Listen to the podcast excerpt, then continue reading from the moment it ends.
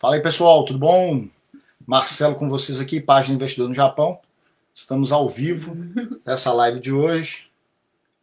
Está carregando ainda. Acho que nós estamos muito perto, né? A impressão minha. Tá bom, né? Hum. Já estamos no ar. Estamos no ar. Estamos aí ao vivo, direto aqui na nossa página de Facebook, Investidor no Japão a nossa live de hoje. Vê o retorno aí se tá legal. Ok, só um momento, por favor. Beleza? É isso aí, pessoal. Vamos entrando para a live aí. Hoje nós vamos falar sobre um tema bastante interessante no mundo dos investimentos, que são os dividendos. Né? Todo mundo que investe visando longo prazo geralmente gosta aí dos dividendos, beleza? Nós vamos falar isso na live de hoje. Só vendo aqui nosso retorno aqui, está tudo nos conformes. Também só estou olhando aqui, gente. Hoje Já estou fazendo... olhando aqui. Hoje nós estamos fazendo a transmissão simultânea aí em diversos canais. Né? Vou só afastar um pouco mais aqui. Aí. Acho que tá de boa agora. Deixa eu ver se está tudo tranquilo. Marcelo, nós já estamos com uma audiência muito boa, pode ir conversando com o pessoal. Já está. Olá, pessoal, boa noite. Oi, pessoal, muito boa noite. A gente só estava conferindo aí. aqui se está tudo ok. Exato.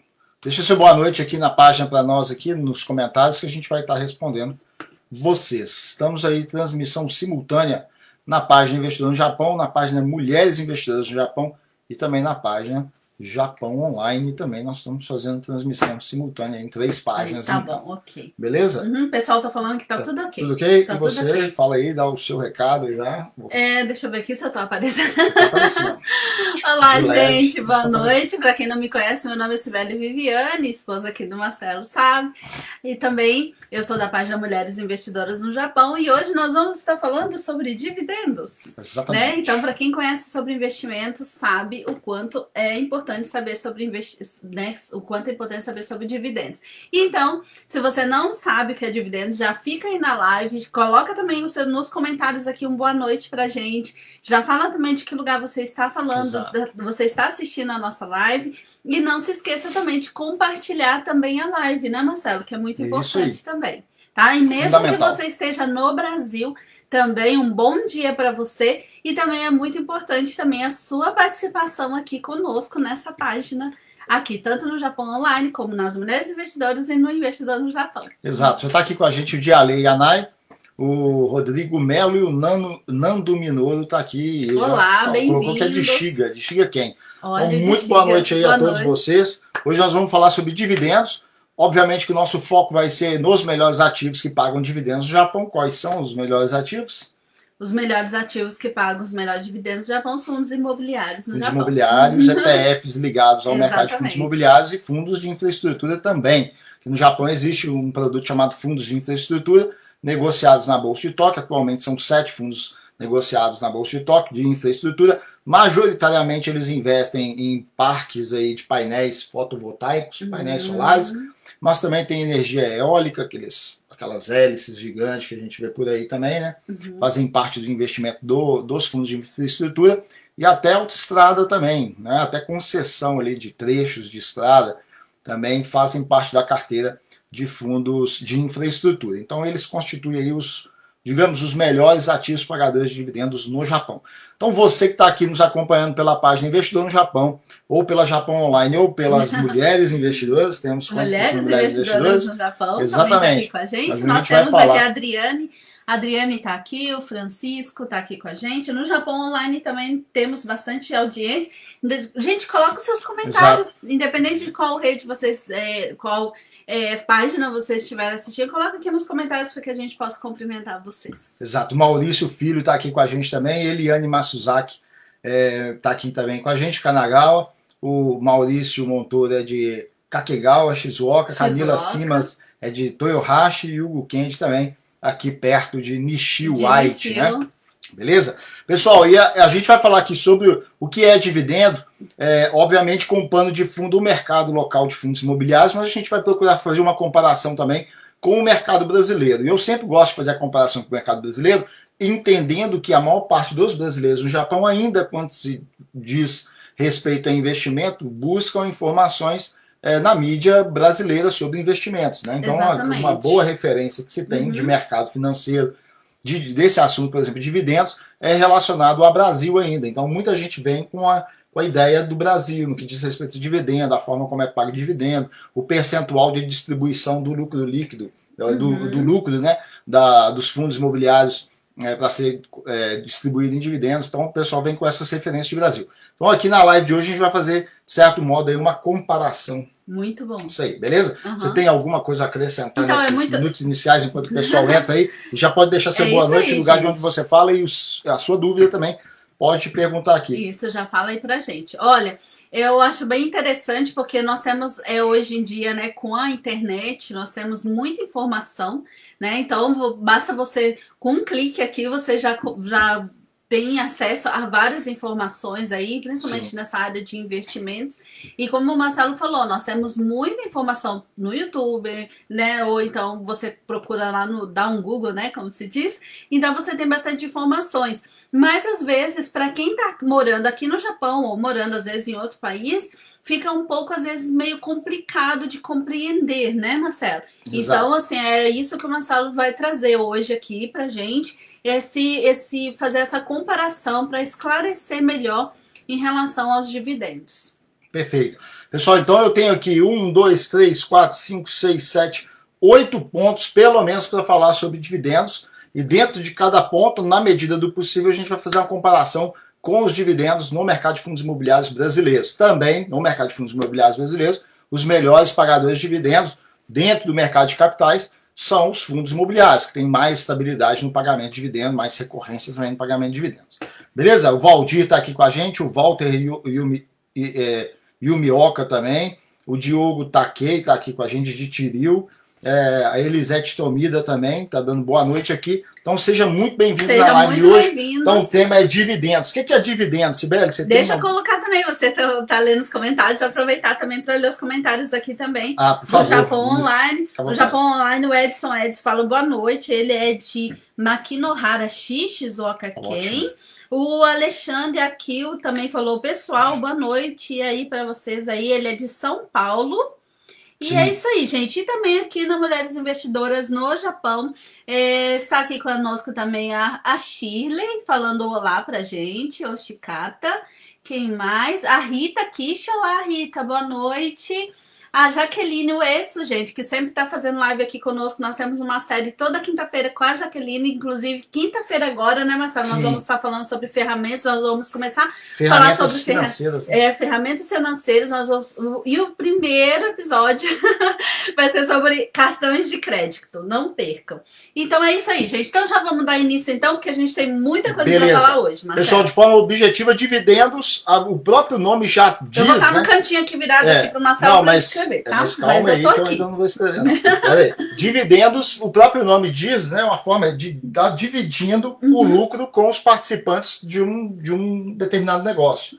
Então, os acionistas de uma empresa, eles são sócios de uma empresa, né? Sim. A partir do momento que você compra uma ação, você já tem uma fração do negócio da empresa, tanto do patrimônio da empresa quanto é, da geração de caixa dessa companhia. Uhum. Então, quando essa companhia vai fazer distribuição de dividendos, ela distribui dividendos para quem? Para quem é sócio. E quem é sócio? Quem tem a ação da empresa. Da Sim. mesma forma, os fundos imobiliários. Fundos imobiliários, eles compram uma quantidade de imóveis, esses imóveis são alugados, né? A renda recorrente dos imóveis de fundos imobiliários, ela vem através de aluguéis, isso aí tem uma série de despesas ali. No final das contas, aí você imagina um funil assim, né? No uhum. final das contas, opa, aqui na câmera, funil. Aí você tem um funil, no finalzinho do funil você tem o um chamado lucro líquido, que já está descontado todos os custos, despesas, uhum. né? Todo tipo de despesa de administração, a taxa de administração do gestor que faz a gestão do portfólio, da carteira, dos imóveis que compõem o fundo imobiliário.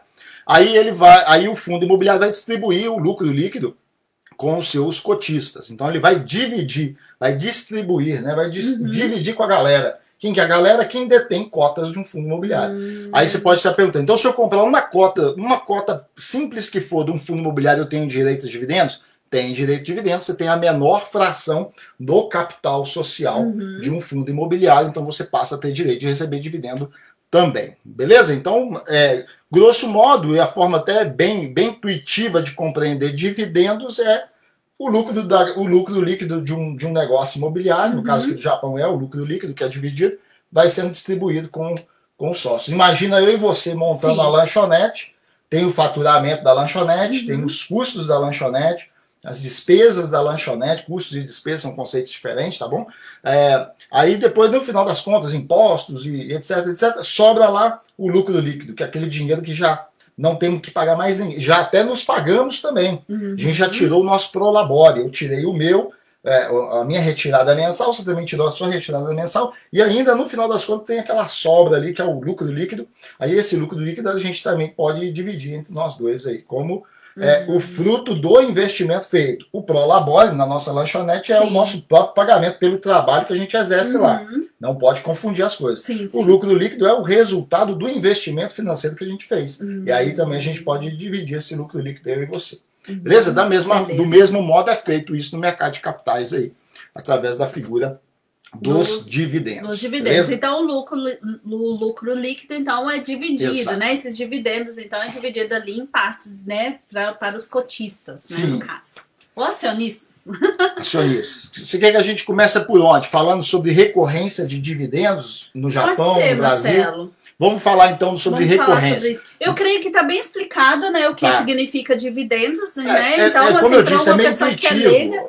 É para uma pessoa que é leiga no assunto em relação a investimentos, mas eu creio que, que a maneira que o Marcelo explicou aqui está muito bem explicado, né? Ele deu aqui até um, exemplos aqui, então fica fácil de entender, né? Então agora a gente já pode avançar um pouquinho mais. Qualquer dúvida que for surgindo, gente, não se esqueça, os comentários existem para isso, tá? Então aproveita que o Marcelo tá aqui, aproveita que a gente tá aqui e coloca nos seus comentários as suas dúvidas, tá bom? E é isso aí, vamos continuar. Beleza, então. vamos falar então sobre a questão da frequência de pagamentos de dividendos, né?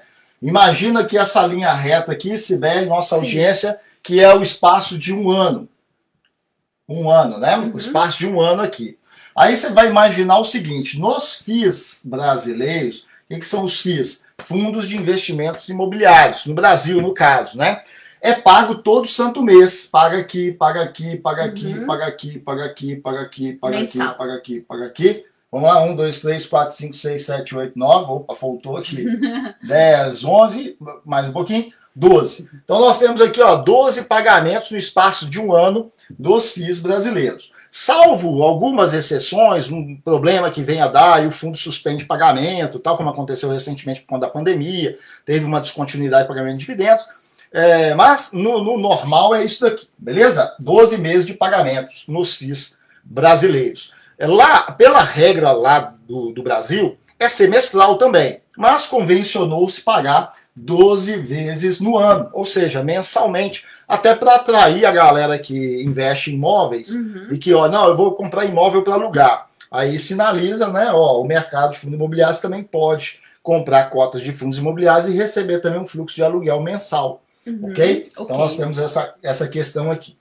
Já no Japão, é, o pagamento do, do mercado de fundos imobiliários. Não apaga mensal, faz assim, faz um comparativo aqui embaixo. Tá. É, faz, risca aqui, um outro aqui. Isso. isso só para. É? Aí aqui no Pessoal Japão. que foi entrando, né, já é. entender o que, que a gente está fazendo aqui, que é um comparativo. No Japão, imagina também aqui o espaço de um ano também, né? O espaço de um ano. Só que no Japão é o quê? É de seis, vamos até pegar a comparação aqui, ó. Uhum. De seis em seis meses. O dividendo aqui é duas vezes ao ano. É de seis em seis meses é pago o dividendo. Aí fala, então, todos os fundos imobiliários, atualmente nós temos aqui os fundos imobiliários no Japão, faltou espaço aqui agora para escrever, chama-se, é chamado pela sigla REITs, ou J-REITs, Japanese Real Estate Investment Trust, né? Que são, como os fundos imobiliários são conhecidos aqui no Japão, nos Estados Unidos e outros países já são conhecidos por essa sigla aqui, REITs, né? mas aqui tem o J aqui de Japanese. Perfeito? Vamos lá então? Então, ó, duas vezes ao ano é aqui o mercado local de fundos imobiliários. Beleza? Qualquer dúvida, pode deixar sua dúvida aí que a gente vai Com responder. certeza. Aí você pode perguntar, então todos os fundos imobiliários, e atualmente são 62 fundos imobiliários listados na Bolsa de Valores de Tóquio. 62 fundos imobiliários. Eram 63 até julho, só que houve um processo de fusão, onde um fundo imobiliário incorporou um outro fundo e os imóveis, então uhum. ele aumentou sua base de imóveis, né? Beleza? Aí ficou, caiu para 62 fundos listados na Bolsa de Valores de Tóquio. Aí você pode perguntar, Perfeito. então todos os 62 eles pagam dividendos nos mesmos semestres, por exemplo, vão pagar hum. agora, pagaram no mês 6 e vão pagar no mês 12? Você pode estar se perguntando. É uma boa questão para né? perguntar. Não. Dentre os 62, cada um tem o seu ciclo de pagamentos de dividendos. Então você vai ter fundos imobiliários que vai ter o seu semestre, até mudando de cor aqui um pouquinho, pera lá. Tem um que vai ter o seu semestre Sim. em janeiro uhum. e depois em julho. Hum, Entendeu? Entendi. Ele paga em janeiro e paga em julho. Uhum. Ele tem o seu fechamento, o seu fechamento, por exemplo, de balanço no mês 10. Aí no mês 12 ele divulga os resultados uhum. contábeis dele e no mês de janeiro ele faz o pagamento de dividendo. Como ele faz o pagamento de, de janeiro, então o ciclo é de seis, seis meses. Em julho ele paga o seu segundo dividendo no ano fazendo o seu pagamento semestral. Uhum. Aí se a gente vai ter. Então todos eles pagam os dividendos duas vezes duas por ano, seis, seis meses, porém. É. Cada um deles tem um ciclo de pagamento diferente um do outro. Diferente né? do outro. Não, um grupo, não é tudo igual. É, você vai ter um uhum. grupo, dentre os 62, você uhum. vai ter um grupo que vai pagar dividendos em janeiro e julho. Aí você vai ter um outro grupo que vai pagar, então, em fevereiro. Aqui, ó, fevereiro e agosto. Hum. Não é? Aí você vai ter um outro grupo de fundos imobiliários que vai pagar em março e setembro. Tá vendo que as coisas estão até alternadas aqui? Sim. Então você vai ter dentro dos 62, você tem esse. Aliás, entre os 62, não, entre os 61. Eu já explico hum. o porquê. Hum. Entre os 61 fundos pagam duas vezes por ano. Ah, mas você não falou que são 62 fundos? São apenas um fundo, um fundo de hotel, um fundo, né? Um Sim. fundo que vai pagar uma vez por ano apenas. Aqui no mercado local de fundos imobiliários, existe apenas um fundo imobiliário que paga uma vez por ano, e ele paga quando? Março. Mês de março aqui, mês de março ele paga dividendos. Então, uma vez por ano ele tem o seu fechamento em jane... É, dezembro, dezembro, fevereiro ele anuncia qual, qual foi o resultado das suas movimentações, das transações, das operações imobiliárias, e no mês de março ele faz o pagamento de dividendos. Com exceção dele, então, né, vamos até excluir ele aqui, que ele é um caso à parte. Sim. Um caso à parte, um fundo de hotel. Os demais seguem esse fluxo. Então, dentro dos 61, você vai ter um, um fluxo aí de pagadores de dividendo, então, em abril e outubro. Sim. Né? E assim, alternadamente, vamos seguindo, né? Então, aí a gente uhum. pode ter maio e, e novembro. Sim. Novembro, né? Maio, novembro. Novembro, né? Então deu aqui, ó. Eu já até uhum. estiquei muito aqui. Mês 6 é aqui, mês 12 é aqui, né? Fica essa diferença aqui. Uhum. Mas aqui mês 1, mês 7. Então você vai ter os fundos imobiliários, cada, cada grupo, né? Você vai ter um conjunto aí dentro dos 61 fundos imobiliários, os que têm aí os seus respectivos semestres é, de pagamento. Beleza? Então eu acredito que aqui já ficou subentendido, né? Sim. Aí você pode perguntar, mas ah, no Brasil é mensal. Mas aqui também dá para você ter uma carteira de pagadores uhum. de dividendo mensal. Por quê? Porque você tem também um, é, um ciclo, cada, cada grupo de fundos imobiliários, uhum. dentro de 61, vamos imaginar, não é essa a conta, mas vamos compreender assim. Se eu tenho 61, então vai, mais ou menos 10 vão pagar dividendos é, é, em janeiro e julho. Outros uhum. 10, né? Eu estou fazendo Sim. uma distribuição entre 61. Uhum. Apesar de não ser bem assim. Tem, tem, por exemplo, no mês de no mês de novembro agora, é, é, maio e novembro são um dos que têm menores fluxos de dividendos, porque são, se não me engano, são só cinco fundos imobiliários que pagam dividendos então em maio e novembro. Mas o restante tudo é meio que bem distribuído aí, acima de 10, às vezes tem mais de 10 fundos pagando dividendos aí né, num respectivo semestre aí, beleza? Sim, beleza. Aí você pode pensar, voltando àquela ideia lá, ah, mas no Brasil é mensal. Beleza, mas aqui no Japão também dá para você montar uma carteira de investimento que seja mensal, por quê? Porque o fundo imobiliário, assim como qualquer investimento visando longo prazo, pressupõe que você faça diversificação. É e isso um, que eu ia falar é, mesmo. Porque um, a vantagem disso daqui é que você pode diversificar. Diversificar. Né? E você uhum. vai ter, acabar que no final das contas, conforme a sua carteira, seus investimentos vão aumentando, você monta uma carteira de investimento que você acaba tendo um fluxo de dividendos aí mensais. Mensais. Beleza? Então, o primeiro ponto eu acho que já está bem. Então, assim, é, vamos falar aqui novamente, né? No Brasil paga, é mensalmente que paga os dividendos. E aqui no Japão é de seis em seis meses. Porém. está acumulando ali. É, é, é, o resultado dos seis meses acumulados. Exatamente. Não, não. é que você vai. É, não vai receber esses seis meses, não, é acumulado, né, Marcelo? Então, ele, você vai. Um a questão é que você vai receber Exato. só duas vezes por ano. Né? Então acaba que fica elas por elas, mas eu vejo assim que uma das vantagens assim é que você tem como diversificar. Né? No Brasil também é lógico, Sim. né? Mas nós estamos falando aqui sobre os fundos imobiliários. É. Deixa eu só aproveitando pode, pode, aqui. Deixa eu falar aqui, aqui do Capão Online, né, gente? O Isaías Araújo, boa noite para você. A Sandra Martini também, Martini também, é Martini. Só vão curtindo boa aí, noite. vão compartilhando essa a live. O Jorge também fala boa noite, ele, ele falou que é de Tsu. Muito boa noite, gente. Quem tá chegando aí, tem bastante gente aqui no Japão Online. Coloca o seu comentário aqui, que nós queremos é, falar com vocês, dar Sim. um oi, boa noite. Quem mais aqui, Marcelo? No, no, é, aqui nós estamos aqui com o Marcos Ono, o Ricardo Aoki, o Edson Nagata também está aqui dando boa noite para a gente aqui. boa noite. E o Marcos Ono está falando de Kiko Gawa. É isso aí, pessoal. Kiko Vamos... Passamos por lá esse tempo atrás. É, no mercado de fundos imobiliários do Japão aqui também, a gente tem a figura dos ETFs. Dos ETFs.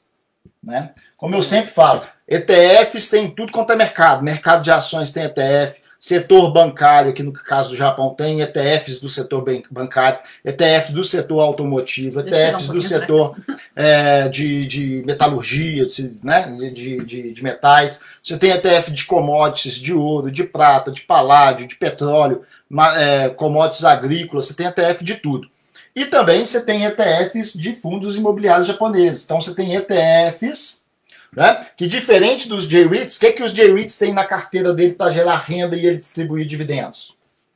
Os J-REITs que tem na carteira pra, são os, os investimentos imobiliários. Imobiliários, fala, fala fácil aí, imóveis. Os imóveis. Vamos imaginar aqui, ó. Vamos imaginar os imóveis aqui, né? Então, os J-REITs, os fundos imobiliários, aqui são como os fundos imobiliários são conhecidos, tá? Só repetindo de novo. Uhum. Ele tem na carteira deles na carteira assim, né, no portfólio de investimento deles, o que eles têm de fato que geram renda eh, são imóveis. Né? Então eles têm um monte de imóveis espalhados uhum. pelo Japão, tem fundos imobiliários que têm imóveis até no exterior. Você tem dois fundos imobiliários, por exemplo, que tem participação direta, ele é dono de imóveis na Malásia e também tem participação indireta, ou seja, ele, aqui também é, é permitido que os fundos imobiliários compram participação acionária em, em imóveis no exterior para obter renda. E tem outros fundos, outro fundo, por exemplo, que tem dois hotéis nas Ilhas Caimã, no Caribe, por exemplo. Né? Então, os fundos imobiliários, eles têm imóveis.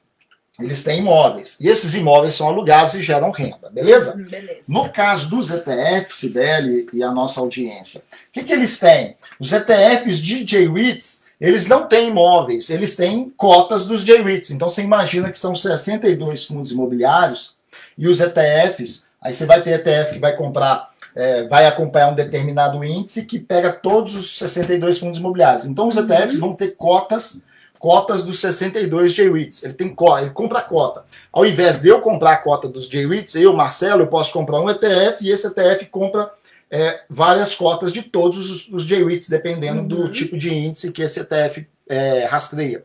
Né? Uhum. Então daí eu tenho uma participação também indireta nos J-REITs via ETFs. via ETFs. E como os ETFs que são donos, ó, pega o racional, como os ETFs são donos das cotas dos J-REITs, é o ETF, né, a instituição que organizou o ETF, que vai receber o fluxo de dividendo mensalmente.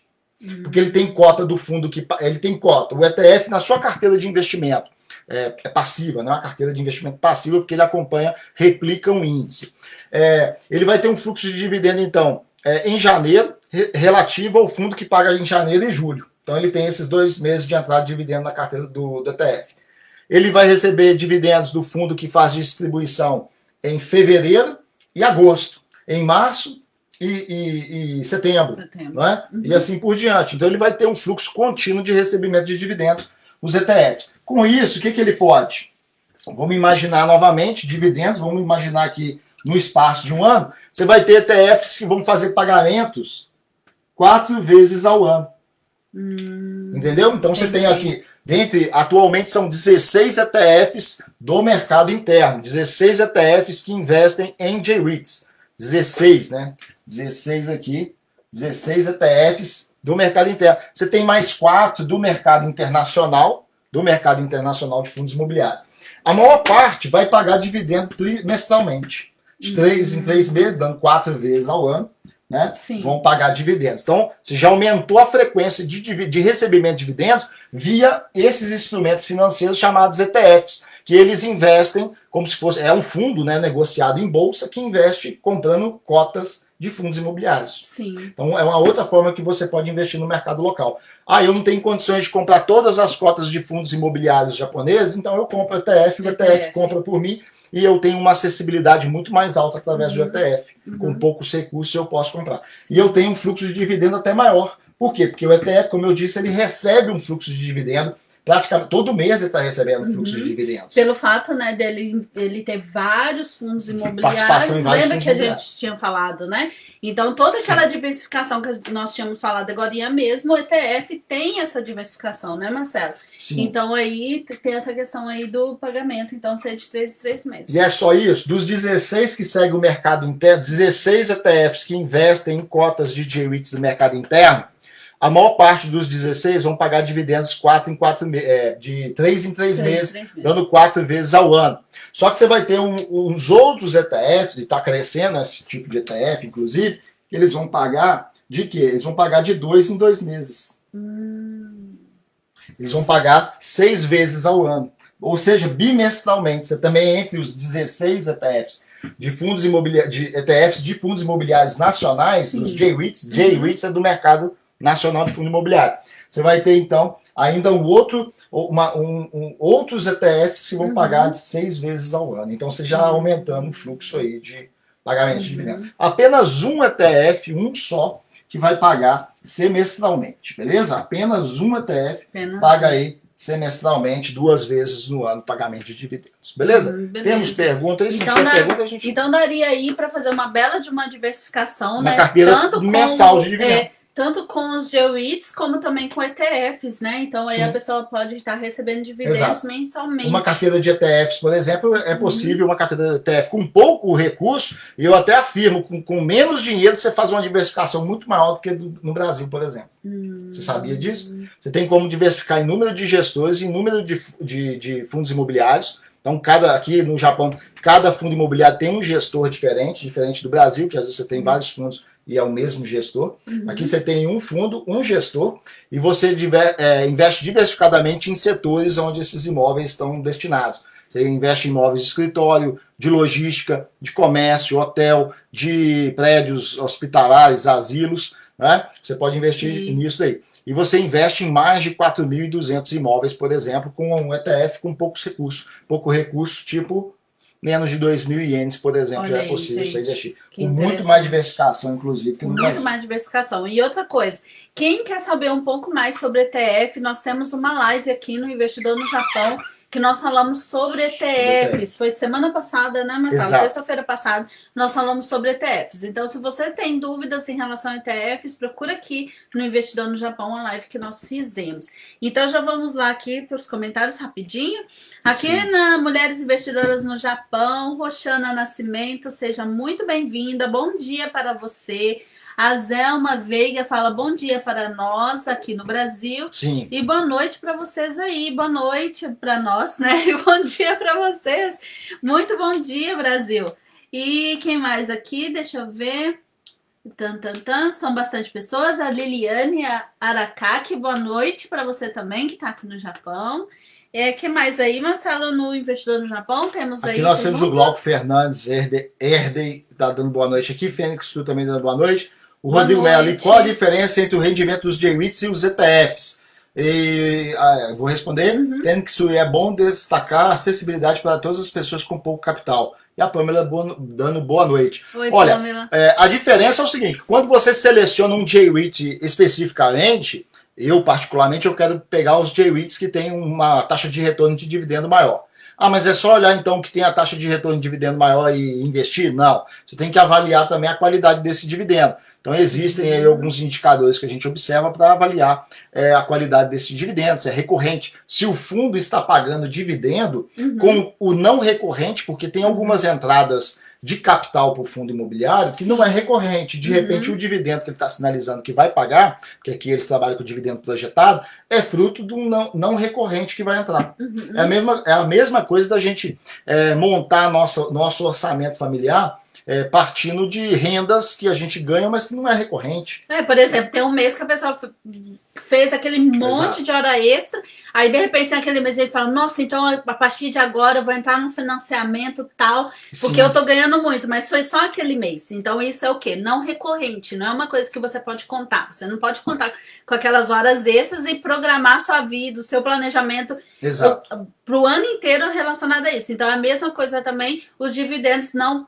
no caso, né? Esses não recorrentes a, a, quando entram. A receita que possibilita o dividendo, ela pode não ser uma boa parte não recorrente, então você tem que diferenciar isso para tomar uma decisão mais é, correta de investimento. E não só isso, tem outras estratégias que os gestores podem conduzir no pagamento de distribuição de dividendos, visando justamente elevar o valor de mercado das cotas para mais adiante ele fazer emissão de novas cotas. Uhum. Então eu, como investidor, tenho que ficar atento né, nesses momentos para saber se o gestor não está conduzindo a sua política e estratégia de distribuição de dividendos, para eu não entrar num momento como esse, que de repente Exato. ele pode estar queimando caixa, é, queimando o excedente que deveria ser o provisionado uhum. para restaurações futuras de um imóvel, por exemplo, queimando caixa para pagar dividendo, alegrar a galera e mais adiante ele fazer emissão de cotas, né? Uhum. É, ah, ele é burro de fazer. Não, não é que é burro, mas é, é, faz parte de uma estratégia. Agora, eu, como investidor, tenho que estar atento a esses movimentos, para eu também não estar achando Exato. que meu dividendo vai ser altíssimo naquele determinado fundo e de repente ele não é tão alto, né? Uhum. Aí, até aí voltando de fato da pergunta dele,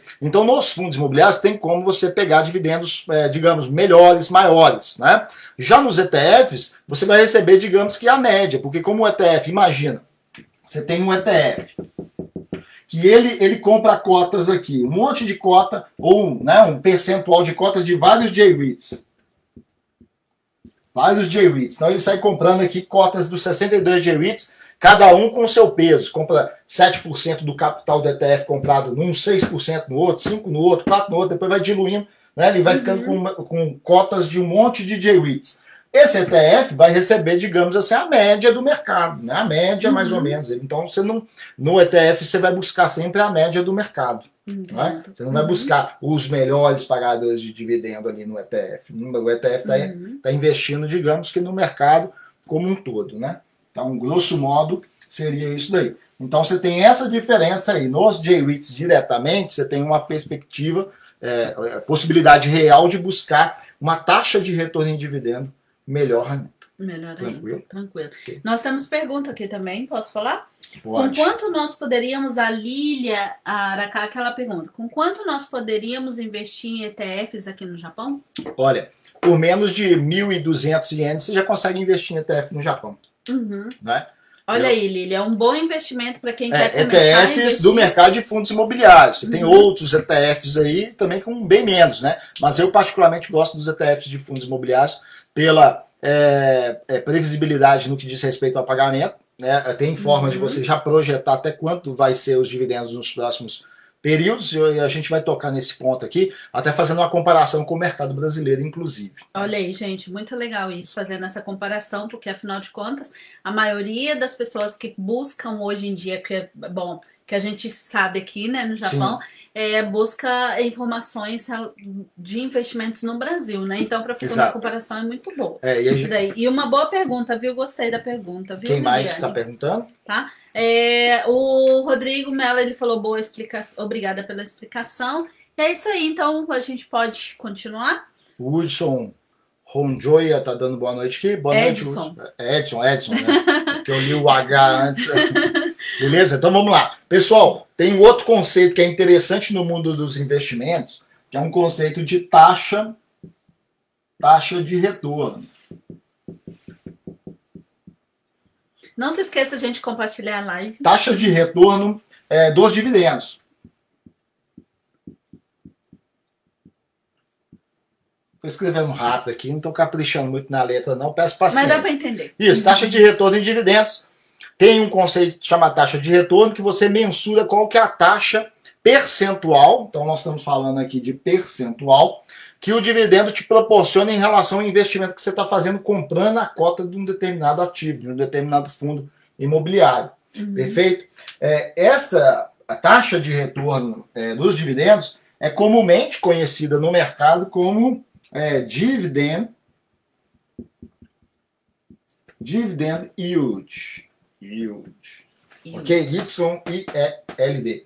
Dividend yield. Né? Existe esse conceito aí de taxa de retorno de dividendo. Por exemplo, eu compro uma cota de um fundo imobiliário é, pagando 50 mil ienes. E daqui uhum. é, dois semestres, os dois próximos pagamentos semestrais, ela vai gerar para mim 3 mil ienes aí em dividendos. Pode ser mil e dois mil, mil quinhentos e mil quinhentos, 1.800 e 1.200, não importa, vai ser 3 mil, uhum. digamos, no anualizado, ou seja, nos próximos dois pagamentos semestrais do fundo que eu estou comprando na cota por 50 mil, eu vou receber um fluxo de dividendo de 3 mil. Então, esses 3 mil em relação aos 50 mil que eu estou pagando agora, representam quantos em percentuais?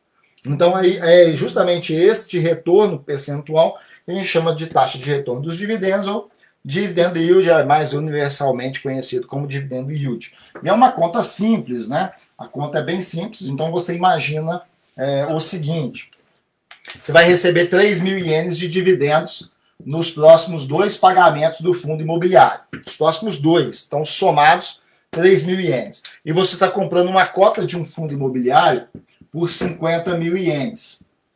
Né? Então, divisão, se você pegar uma calculadora e dividir, o que, que você vai achar? Vai achar em decimais isso daqui. Né? Se você multiplicar por 100, você vai achar o percentual, então, de 6%. Então, ou seja, se você comprar uma cota de um fundo imobiliário que paga aí, que você vai pagar, vai investir, né? Porque quando você compra, você está investindo, uhum. correto? Correto. Você está comprando uma participação é, nos imóveis do fundo imobiliário, e por consequência, na distribuição dos lucros dele também. Uhum. Então, quando você compra isso, apesar de você ainda não ter recebido, mas já é sinalizado que os dois próximos pagamentos de dividendo, que são semestrais, então vamos compreender que é o anualizado, vai ser de 3 mil ienes para você, então logo, se eu estou investindo 50 mil e vou receber um fluxo de caixa de 3 mil no espaço de, dos dois próximos pagamentos, a minha uhum. taxa de retorno em relação ao investimento que eu estou fazendo, só em dividendos é de 6%. 6%. Fora isso, você tem formas também de ganhar com a valorização da cota, a cota deixar de ser 50 partir para 55, 60. Então, pode variar para baixo também? Pode, mas se você vai investir com estratégias que inclui também saber precificar corretamente um fundo para não comprar ele a qualquer preço, é uhum. fundamental. Né? Uhum. Mas basicamente você já tem a taxa de retorno em dividendos já está é, assegurada para você, porque você já tem direito a receber esse fluxo de pagamento aí. Uhum. É, participar da distribuição do lucro dos fundos imobiliários. Então, o cálculo do dividendo yield ele é bem simples. Dividendo que você vai receber dividido pelo valor que você está investindo, vai achar em decimais, Sim. multiplicado por 100, vai estar tá aqui 6%, neste exemplo aqui, no caso deste exemplo. Beleza? Uhum. Então, dividendo yield nada mais é do que uma taxa de retorno, então, em percentual, relação, percentual em relação mensura. ao que você está investindo. É. Agora vamos, vamos aproveitar esse conceito aí de dividendo yield e vamos fazer um comparativo entre base de cálculo é, do mercado brasileiro para dividendo yield e do mercado japonês de fundos imobiliários. Né? Uhum. Vamos imaginar hoje, Sibeli, que eu tenho uma cota aqui, uma cota que está custando X ienes ou X reais. Vou colocar cifrão para reais aqui tá. e, e, Y alguns tracinhos aqui para. Tá feio isso aqui, né? vamos, vamos apagar aqui. Vamos lá, vamos imaginar então, de novo, que eu estou comprando uma cota, ou eu estou avaliando uma cota, que ela custa hoje tantos ienes, ou no Brasil, uma outra cota no Brasil também, hoje, né? Hoje, que ela está custando também tantos reais aí. Então, estou com uma oportunidade de comprar uma cota aqui e no Brasil também.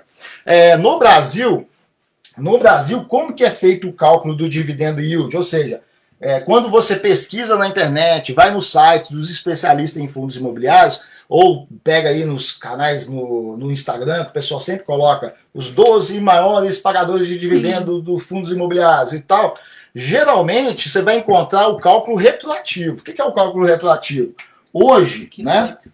Isso. Hoje a cota é isso aqui. Uhum. A cota está custando X em reais e Y aqui, é, é, tantos em ienes, né?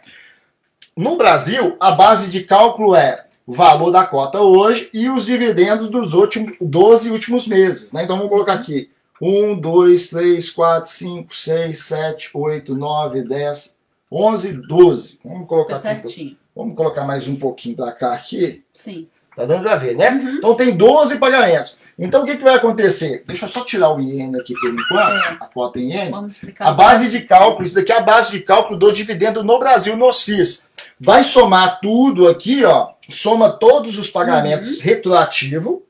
Então vamos imaginar que estou somando tudo, tá na casa dos centavos aqui, e essa cota está aqui a 100 reais.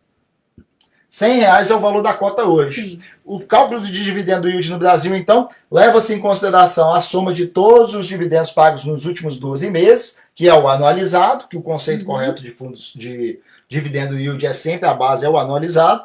Então vamos imaginar que isso tudo deu 5 reais. E a cota 100 reais. Então, dividido por 100 reais, logo você tem 0,05, que multiplicado por 100 dá o quê? 5%. Dá 5%. Uhum. 5% de taxa de retorno em dividendo. Aí você vai alegrão, pensando, ah, então esse fundo está pagando bem, porque 5% hoje está legal, está maior do que a Selic e tal. Então, e estou dando aqui um mero exemplo de percentual aqui. Obviamente que tem fundos no Brasil que pagam mais do que isso, assim como no Japão também tem fundos que pagam mais do que isso também. Né? Mas não, é, há muita pouca probabilidade né, de você estar tá comprando a cota aqui e ela te gerar isso de fato de dividendo para os hum. próximos 12 meses, porque aqui é dividendo retroativo. Sim. É baseado no que já passou.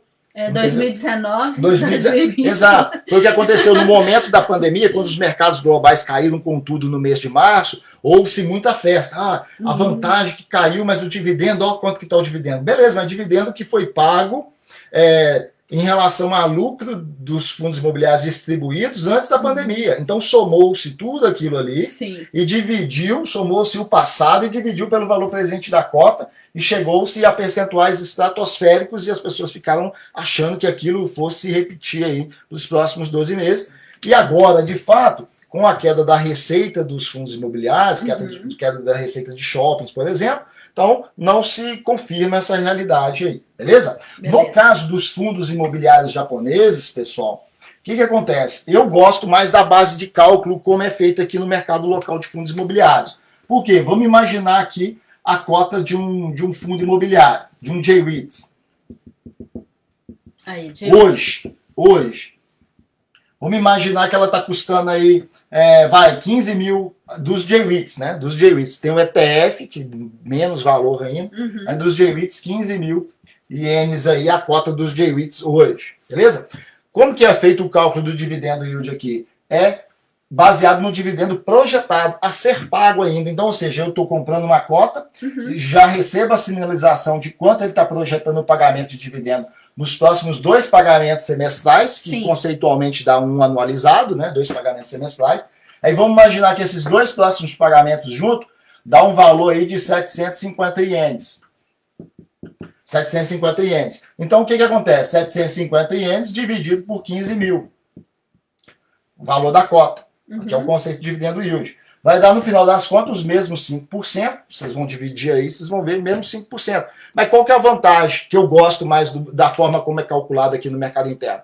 É que trabalha com um dividendo projetado. projetado. Né? Te dá uhum. mais uma, uma tranquilidade sabendo que os dividendos, é, você vai de fato participar daquela projeção que está sendo apontada. Aí você pode me perguntar, mas é segura essa projeção?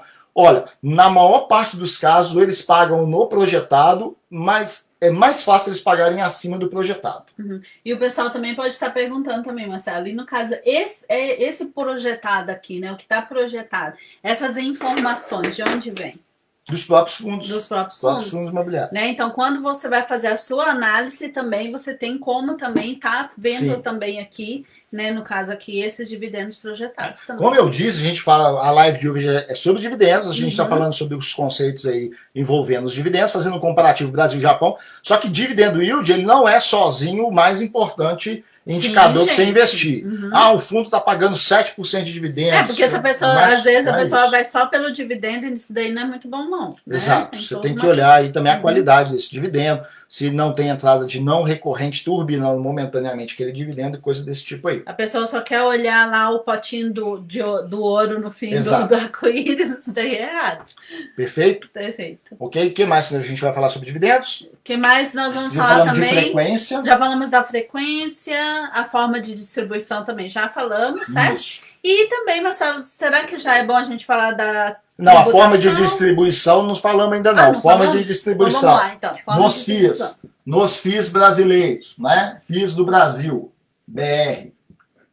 Qual que é a forma de distribuir dividendo? Na sua conta na corretora. Hum, olha aí, gente.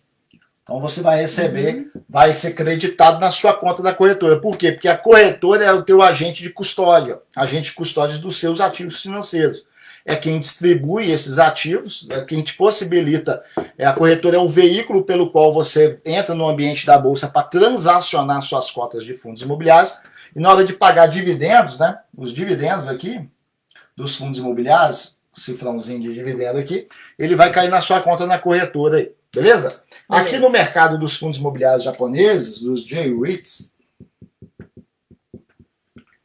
JP aqui de Japão, embora já tenha o, o J aqui, japonês, é, você tem automaticamente também é corretora. Então, forma de distribuição de dividendo, onde você recebe dividendo, corretora é a forma automática. Se você não fizer alteração nenhuma, também você vai receber pela corretora. Uhum. Outras duas formas que você tem também de receber dividendo é via banco, na sua conta bancária, uhum. na sua conta bancária. Ou correio. Ou ir lá no conta, correio. Conta do correio. Não, buscar no lá no correio. correio mesmo. Exato. Uhum. Ok? É, obviamente que quem está numa fase de acumulação de recursos, pegando o dividendo que cai, deixando o dividendo ali mesmo, para você fazer novos aportes e reinvestir esses uhum. dividendos, produzindo de duas uma, ou juros com efeito de juros compostos, para quem gosta de usar essa, essa lógica né, de produção de juros compostos, ou de redução de média de custo, do seu custo aí de aquisição de cotas. Né? Você usa o dividendo também para isso aí. É fundamental deixar o, os dividendos cair na conta da corretora né? A minha sugestão. É ah, só deixar lá, né, é, Marcelo? É, não mexer, deixa, a não ser que você já tenha, corretora. A não ser que você já tenha um patrimônio é, considerável e um fluxo de recebimento de dividendos também legal, com o qual você quer bancar uma parte das suas despesas, aí tudo bem. Você pede para é, ser encaminhado na tua conta bancária, você receber na sua conta bancária aí. Então pronto, aí você já simplifica o processo. Mas enquanto você está na fase de acumulação, é fundamental deixar o dividendo automaticamente mesmo, não alterar e deixar que caia na própria corretora. Beleza? Beleza. Um ponto bom da gente Então, é, esse daqui é um ponto bom de mencionar, é porque Sim. em vez da pessoa ficar recebendo ali, né, os dividendos e às vezes acabar não tendo um controle, desculpa, não tendo um controle, né, de quanto a pessoa está recebendo, é melhor a pessoa deixar na corretora mesmo vai fazendo seus aportes constantes, Sim. né? E vai fazendo assim, gerando então juros compostos, né? Exato. Que isso daí com certeza vai ser melhor. Gente, desculpa, deixa eu tomar água. Tomar água, Outro ponto também, pessoal, é a questão da é, tributação, né? Tinha outro ponto para falar? Tinha, mas eu vou falar da tributação também. Uhum. Tributação. Tributação é bom Isso, falar, né? Tributação né? é importante. No Brasil, por enquanto, é isento o pagamento de, de impostos dos dividendos. Né? Então você recebe o fluxo de dividendos, não tem tributação. Eu falo por enquanto porque eu estou vendo essa, essa é, de forma mais recorrente sendo trazido à tona uma vontade, inclusive da, da atual equipe econômica do Paulo Guedes, de tributar dividendos. Eu particularmente, eu acredito que o dividendo seria uma boa, uma boa fonte para ser tributado. Ainda mais agora com a Selic baixa, uhum. você vai uhum. tributar dividendo no Brasil, o alto capital que recebe dividendo, ele não vai correr para a renda fixa.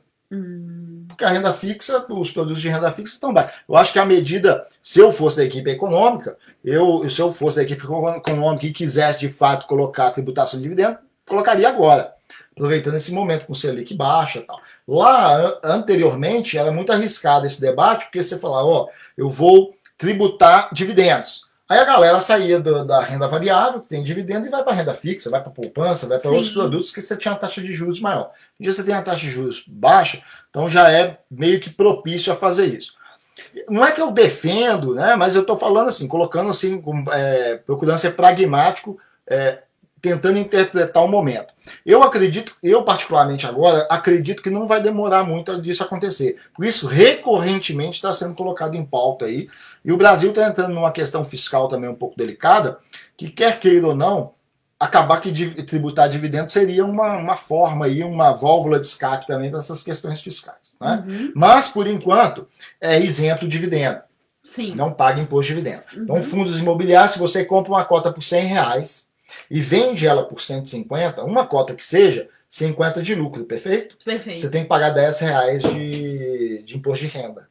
Hum. São 20% de imposto de renda sobre o ganho de capital. Comprei por 100, uhum. né? então aqui, se eu comprei uma cota por 100 reais e vendi ela por 150, então o meu lucro aqui foi de quanto? Foi de 50 reais, perfeito? 50 reais. 50 reais. Uhum. 50 reais vezes 20%, né? ou descontando uhum. os 20% aqui, vai dar o quê? Vai dar 10 reais, 10 reais. pro imposto de renda, pro IR, pro imposto de renda. Uhum. Beleza? Beleza? Então, essa que é, a, que é a ideia mesmo. E aí, IR, a partir de 10 reais que você tem de fato que gerar DAF para pagar. Agora, dividendos, dividendos é isento. Hum. Então, um fluxo de dividendo, recebendo todo mês dividendo.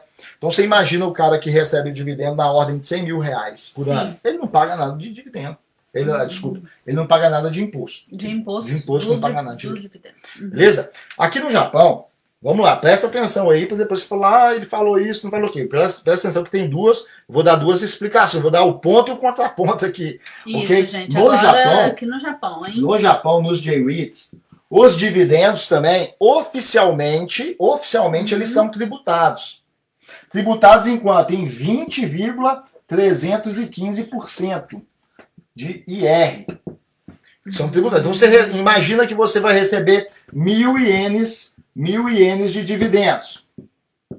Dividendo de mil ienes. Sim. Né? Na fonte, você pode optar também, na fonte vai ser descontado 20,315. Então você vai estar recebendo aqui, então, 790, me ajuda aí, 99, é isso mesmo? 700 e... Pode arredondar. Isso. É, vamos arredondar aqui. Você vai estar recebendo um pouco menos de 800, 800 ienes de dividendo. Uhum. 790 e, e aí Isso, a gente está arredondando para facilitar. Beleza? Para facilitar aqui. Então você vai ter dividendo descontado. A não ser que, aí agora é o contraponto, a não ser que você faça as compras dos seus ativos financeiros pela Nippon Individual Saving Account, a conta NISA. Né? Que é uma, uma instituição do governo, o governo instituiu esse programa aqui desde 2014 e que isenta então imposto, ok? Nisso aqui isenta o imposto aqui de dividendos. Então, isentado aqui também, então você recebe o fluxo de mil. Se você, seu dividendo é de mil, você vai receber mil líquido aí sem imposto, porque você está coberto isento pelo, uhum. pelo Unissa. Agora o contraponto. Não, o contraponto foi o Unissa. Ah, tá, o Unissa. Isso, o contraponto. Não, eu primeiro eu falei porém, que tem, tem, existe. Tem um porém também. É, aí, porque eu, não, porque o ponto é que oficialmente, oficialmente existe a tributação de vírgula, 20,315. Uhum. Ela já foi 10% lá atrás, uhum. depois eles alteraram para 10,147 em 2013. Aí em 2014, quando houve a, a alta do Chorrisei, não só do Chorrisei, uma série, inclusive o imposto sobre investimento também aumentou. Ele mais que deu, dobrou um pouquinho mais, porque era 10,147 e foi para 20,315. Então Nossa. deu um pouquinho, uhum. né? Dobrou e mais um pouquinho dobrou da cresce. Um Aí qual foi o contrapeso do governo? O uhum. contrapeso foi instituir o programa NISA, presta atenção, espelhado num programa chamado isso. Isso, do governo britânico, perfeito? Do governo britânico, presta atenção aí. Então é da, do Reino Unido, ó, Reino Unido, ou United Kingdom, ok? Isso é o programa NISA aí do governo britânico do Reino Unido, ok? Aí no Japão, colocaram o N aí, assim como o J-Wits de Japanese, né? Uhum. Antes do Wits, no NISA também colocaram o N, N. de Nippon. Nippon. Nippon, hum. isso, Nippon, pra quem não sabe aí, tá acompanhando. É Japão. Japão, né? Perfeito? Então foi isso Perfeito. aí. É, então fechou, né? Nessa questão da tributação, tem a tributação, mas uhum. você pode ficar isento se você no ato do, sua, do seu cadastro numa corretora você solicitar a conta nisso aí, você vai começar a receber dividendos por um período de tempo é, isento de imposto de renda. Então você vai receber o dividendo integral sem o desconto de imposto de renda. Beleza? Beleza. Então vamos lá. Agora tem um outro adendo aí que eu já gostaria de explicar, que é o seguinte: relacionada à tributação. Você vai ficar sempre, então, isento desse imposto? Não, infelizmente não. Tudo tem sua hora para acabar. Então vamos colocar assim, pela conta NISA, você tem direito de comprar 1 bilhão e 200 de ativos por ano, por ano, 1 milhão e 200 por ano. Tudo que você comprar e classificar lá na boleta de compra na corretora, que você coloca lá NISA, que você quer comprar aqueles uhum. ativos com NISA, você recebe isenção. Quanto você recebe a isenção? Tudo que você comprar dentro de 1 milhão e 200 no ano. No ano. Aí todos aqueles ativos, então você imagina assim, ó, tudo que você comprou, até 1 milhão e 200 de compra, você comprou 10 cotas de um fundo. Lembrando que aqui nós estamos falando em ienes, tá, é, gente? 15 cotas de um ETF, é, é, ações que pagam dividendos, todo tipo de produto que paga dividendo ou não, né? Mas vamos colocar aqui os que pagam dividendo. Você comprou tudo isso aí. Aí o ano aqui é de 2020, perfeito? 2020. Perfeito. Então tudo que você comprar aqui, Sibeli, em 2020, uhum. você tem isenção em 2021, em 2022, 21, 22, 23, 24. O que aconteceu? Um ano, dois anos, três anos, quatro anos, cinco, cinco anos. Cinco anos. Uhum. Aí lá em 2025, em 25, Sim. o que você comprou aqui, ele de, que é Nissa, aqui está na Nissa. Tudo Nissa. Nissa, tudo isento. Aí o que você comprou aqui, aqui passa para uma outra classificação de conta chamada Tokutei. Hum. Aí a partir daqui vai ser tributado tudo que você comprou aqui e teve isenção de 5 anos. Hum. Ela vai ser tributada. Aí no ano que vem, 2021, 2021 aqui, tudo que você comprar aqui até 1 milhão e 200, 1 milhão e 200, hum. em 21, você tem isenção aqui em 22, 23, 24 e 25. Por quê? Porque dá um ano, dois anos, três anos, quatro anos, cinco anos. Aí em 26, tudo que, comprei tudo que você comprou aqui e tem isenção, aí aqui passa para uma outra conta chamada automaticamente, isso se você deixou classificado lá e a gente no nosso tutorial de abertura de conta corretora, uhum. a gente uhum. pede para deixar classificado lá. Aí é transferido para essa conta. Aí a partir daí você vai ser tributado. Hum. Então é assim que é o, o fluxo aí de isenção do NISA. Ah, vai ser tributado? Vai. É, mas a gente tem que observar aí, talvez mais adiante, a partir de 2024, porque você pode fazer esse movimento de é, jogando é, para cinco anos posterior, né, contando o ano da compra, até 2023 é o que está por enquanto já definido. Pode ser que o governo estipule, ou eu já vi alguma coisa nesse sentido, de já de trabalhar aí um novo pacote, plano aí de isenção para manter, com, fazer com que as pessoas é, mantenham os investimentos. Essa conta nisso, na verdade, é para incentivar. Incentivar a galera a começar né? a alocar recursos aí é, para que, que as pessoas comecem a investir, né? Sim. Porque há uma preocupação aqui no Japão, por parte, não, é, por parte dos japoneses também, em relação à aposentadoria, né? Então Exato. foi um incentivo do aposentadoria governo. vai ser uma micharia é, Exatamente, foi um incentivo do governo para que as pessoas possam começar já a investir, né? Enquanto antes. Marcela Rô Silva, a Rô Silva está aqui com a gente. Boa noite, Rô. Seja bem-vinda. É, nós temos aqui também o Leandro. Nós falamos boa noite para o Leonardo? Leonardo. Leonardo Kawagoi. Boa noite. A Fênix Tu ela fala que é, contanista livra ao investidor do, do pagamento de imposto. É, continuar a Jaqueline, creio eu, fala, por enquanto, Nissa vai até 2027, mas já está em questionamento de alongar este Exato. instrumento financeiro ainda por mais tempo. E a Liz Ed também está aqui com a gente, falando boa noite a todos. Boa noite, Liz. É, a Nissa vai até 27, o, o plano completo de isenção. Mas, por enquanto, é para quem entrar em 2023. Então vamos imaginar aqui, ó. Até 2023, você começa a investir até 2023, então você tem isenção em 2020. Tudo que você comprar aqui em 2023, você tem isenção então durante os cinco anos. 2023, 24, 25, 26 e 27. Então, é, uhum. este seria o último ciclo aí é, do NISA. Beleza aqui, Sibeli? Beleza. Aqui, ah, obrigada. É que eu tava vendo aqui os comentários. Então, tudo que, você ah, comprar, desculpa, tudo que você comprar em 2023, ah. dentro de 1 milhão e 200, Sim. no NISA, Sim. Então você comprou aqui. Então você imagina que 1 milhão e 200 você colocou 300 mil em fundos imobiliários, 300 mil em ETFs, uhum. outros 300 mil em ETFs de fundos imobiliários internacionais e outros Sim. 300 mil em algumas ações que também pagam dividendos. Então tá uhum. tá aqui, comprou tudo isso aqui. Comprei então, tudo. No ano corrente, 2023, 2024, 2025, 2026 e 2027, você, todo o fluxo de dividendo que você recebe aí aí você, né, com 1 milhão e 200 dá para você diversificar legal, acaba uhum. que vai receber um fluxo, se bobear, um fluxo de dividendo mensal aí, uhum. é, dada a diversificação. Então, todo dividendo que você vai receber nesse período aí vai ser isento de impostos. Uhum. Okay? Só que aí, a partir de 28, é, pelas regras atuais, é transferido, então deixa de ser NISA, Uhum. Você não percebe, a corretora mesmo já vai fazer esse. Sim, sim. Aí fica como se fosse a chamada Tokutei coisa, se a pessoa colocou o cadastro como uhum. Tokutei também. Aí, aí, já começa a ser tributado. começa a ser tributado, beleza? Entendi. Agora, ah, então com tributação é, fica pior. Investimento, pessoal, sendo tribu, mesmo sendo tributado, é sempre melhor do que você simplesmente deixar, acumular dinheiro. Exatamente. é melhor do que banco. ficar deixando dinheiro só em banco. É Exato. aquele negócio, né, gente? Exato. É o dinheiro ou você coloca ou você ou você coloca ele para descansar, no caso deixar ele Sim. lá com, no banco, ou então você coloca ele para trabalhar para você, que é no Exato. caso dos investimentos.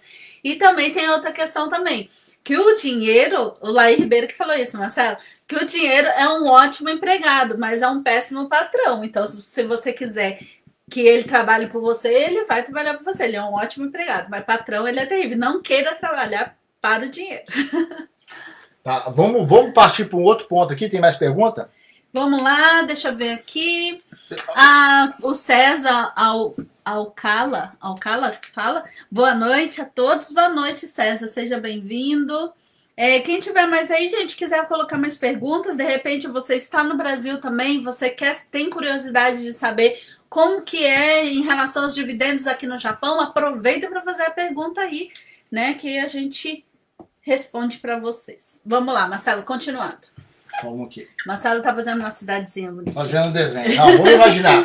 Fundos imobiliários, então, ele tem o que na carteira dele? No portfólio? Ou o que, que ele investe? Ele investe em imóveis. imóveis. Então, ele tem aquele monte de imóveis espalhados aí, no caso do Japão, em diversas áreas do Japão. Uhum. No caso do Brasil, também em diversas regiões do Brasil. É obviamente que você vai ser, tem nos mercados de fundos imobiliários, seja de qualquer país, você vai ter uma concentração maior dos fundos imobiliários ou do investimento feito no, nos prédios de fundo imobiliário nas cidades que têm mais importância política e econômica de um país. Hum. É? Então, nos Estados Unidos também, na Austrália também, que são os, um dos maiores mercados, Japão, o segundo maior mercado, você vai ter uma concentração do investimento feito, dos trilhões de ienes investidos em imóveis, a maior concentração ainda é no coração de Tóquio porque é o centro político, sim, financeiro, sim. econômico do país. Uhum. Né? O mesmo acontece com São Paulo. O estado de São Paulo, a cidade de São Paulo, ela é onde concentra a maior parte, o, o grosso ali do investimento alocado em, em imóveis, né, nos fundos imobiliários. Então, uhum. Mas vamos pegar aqui só um prédiozinho aqui, simbolizando todo o universo aí de que um fundo imobiliário tem na sua carteira de investimento. Uhum. O negócio principal de um fundo imobiliário, pessoal, é aluguel. Né? O, o, fundo, aqui no Japão acontece muito do fundo vender imóveis. Aí aquela entrada de receita, ela não é recorrente, porque o negócio principal do fundo não é sair vendendo imóveis. Né? Uhum. Hora ou outra ele faz a venda para fazer uma gestão ativa. Um imóvel que o gestor já observa que o potencial dele de gerar retorno já está é, rumando para decair, ele já vende aquilo antecipadamente e faz a alocação dos recursos uhum. em outro tipo de imóvel, né? Ou uhum. dá uma alterada na estratégia dele. Sim, Mas sim. vamos imaginar aqui, essa coluna aqui, Sibeli, a coluna Diga. das receitas. Receitas. E aqui a coluna das despesas, despesas e, e lucro, né? Despesa e lucro e lucro de um fundo imobiliário aqui. Então vamos imaginar um fundo que teve uma receita de não sei quantos é, milhões de reais ou de bilhões de ienes aí, né? Que é a receita dela. Aí o que acontece? Eu vou fazer um, um comparativo aqui primeiro com os FIIs brasileiros para vocês entenderem a fonte de pagamento é, de dividendos dos FIIs brasileiros e depois vocês vão entender a fonte de pagamento dos J-REITs japoneses e aí eu vou mostrar para vocês por que contabilmente os J-REITs japoneses eles tendem a ser mais sustentáveis e no pagamento de dividendo do que os FIIs brasileiros, uhum. ok? Porque olha só, o fundo gerou sua receita. A gente sabe que receita, faturamento, como todo comércio, vai ter as suas despesas. Então vamos imaginar que as despesas, vamos colocar meio aqui. Meio tá. aqui é despesa, D de despesa uhum. e, e L aqui de lucro aqui. Beleza? Beleza. De lucro. É, então, vamos imaginar isso aqui. Então, receita aqui, faturamento, tudo que recebeu de receita aqui, uhum. pagou as despesas, o lucro aqui. Perfeito? Perfeito. Aí o que, que você tem? É, nos fundos imobiliários brasileiros, esse lucro gerado aqui, 95% dele, 95% dele, no mínimo, 95% no mínimo, ele tem que ser pago em dividendo. Hum. Entendeu? 95% no mínimo pago em dividendo. Sim. Ok? Esse Ok. aqui é fundo imobiliário, então, brasileiro. Colocando aqui de forma grosseira aqui, só conceitualmente, receita, pagou o que tem que pagar, tem o lucro, o lucro do, do fundo imobiliário, Uhum. e aqui então vai a, o- os dividendos. Do lucro, do lucro caixa, pega esse conceito, do lucro caixa dos fundos imobiliários do Brasil, no mínimo 95% distribuído em dividendos. Ok, Perfeito? Perfeito. Agora, no Japão, eu vejo mais sustentabilidade no que diz respeito à continuidade de pagamento de dividendo aqui, pe- pelo seguinte: tem o, o faturamento também, como tem no, Brasil, né? O faturamento, a receita. Só que o que acontece aqui? Aqui os fundos têm a despesa, e junto à Hum. despesa, então vamos colocar o azul aqui Sim. como despesa. Só coloca ali a diferenciação que você está Ah, falando tá. agora do, Agora é do de- Japão. do Japão, dos J-REITs. Isso, o pessoal entender em casa aí, ó, gente. Agora a gente. J-REITs, ok? Isso. Aí vamos colocar aqui, ó, que aqui, aqui é despesa. E Tá. aqui é lucro, Hum, ok? Sim. Lucro. Só que aqui no Japão, aí aqui nós vamos trabalhar com o lucro líquido aqui. Por quê? Porque dentro da despesa aqui, a gente tem um componente chamado depreciação. Hum, Depreciação, que ela já é lançada contabilmente aqui. E aqui continua as despesas, o resto das despesas. A depreciação também é uma despesa que reduz impostos e ela funciona como o quê? Aí aqui sim. Imagina, aqui vai ser o caixa do fundo imobiliário. Sim. Aquilo que, digamos, no Brasil, isso daqui Hum, é distribuído no mínimo 95% em dividendos. No Japão, é no mínimo 90%, 90% dessa parte aqui. Essa outra depreciação é uma despesa contábil, mas ela é uma, eu gosto de dizer que ela é uma falsa despesa. Por quê? Porque ela fica como um provisionado um provisionado aqui no caixa, formando Sim. o caixa do fundo imobiliário, para poder eventual reparo nos imóveis, et- Uhum. não é? Então, é, semestralmente, quando o fundo vai fechando, essa, ele separa contabilmente a chamada depreciação, que é uma falsa despesa. É uma despesa assim que não é um desembolso. O dinheiro não sai do meu caixa, como a conta de luz sai do meu bolso e vai para o bolso da companhia de energia, uhum, conta de água, qualquer conta que vocês pagam, o que eu pago é assim. Sim. No caso da depreciação, não, ela é lançada contabilmente, mas o dinheiro permanece no caixa do fundo. Então, quando você olha, esse daqui é o caixa do fundo. Sim. Só que no caixa do fundo você tem, então, o provisionado, que foi essa depreciação que ficou no caixa provisionado, Uhum. e o lucro líquido. Do lucro líquido, 90% tem que ser distribuído em dividendos. No mínimo, No 90% tem que ser Uhum. distribuído em dividendos. Aí você pode, ah, mas aonde está a sustentabilidade disso? Está justamente nesse tratamento que dá. Semestralmente o fundo já faz esse provisionamento chamado de depreciação. No caso dos fundos imobiliários do Brasil, não existe esse tratamento. Não existe esse tratamento. Então vamos imaginar que num dado momento vai precisar de fazer uma reforma forte no, Uhum. no prédio. Aí o que, que vai fazer?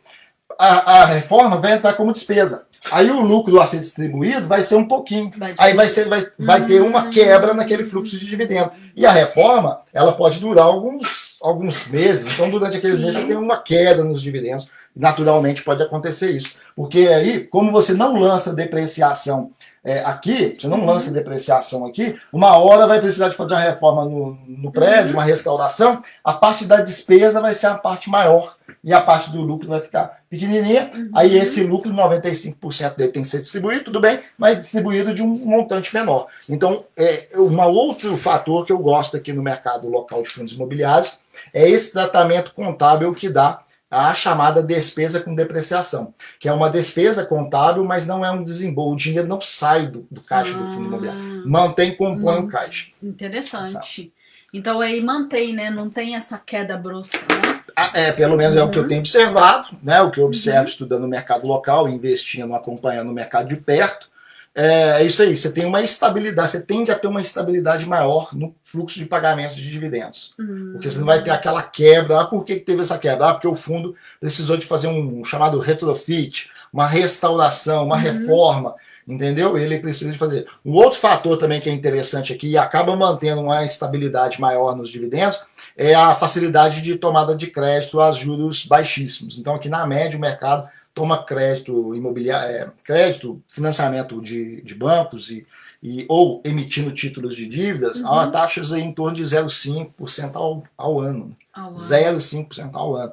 Então toma crédito muito barato, eles ainda Sim. vão rolando essa dívida, porque ela não precisa nem de ser paga mesmo, de fato, então eles vão meio que rolando a dívida, então eles têm é, uma facilidade de ter capital para poder justamente fazer essas questões aí, seja uma manutenção predial, uma restauração no prédio ou novas aquisições. E soma-se a isso também o que no Brasil também é feito, a emissão de novas cotas para poder captar dinheiro do mercado também. Hum, Entendeu? Muito bom. É, o pessoal aqui, é, o Diego Te Amo chegou aqui, boa Sim. noite para o casal, boa noite para gente, boa noite.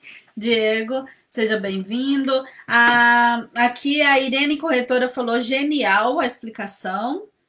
Obrigada. corretora ainda, hein? corretora, obrigado. Obrigada. É, vê se tem mais comentário aqui, Marcelo, porque às vezes não aparece. Dá uma olhadinha. Se tem não, mais. já olhei aqui. Boa noite, Diego.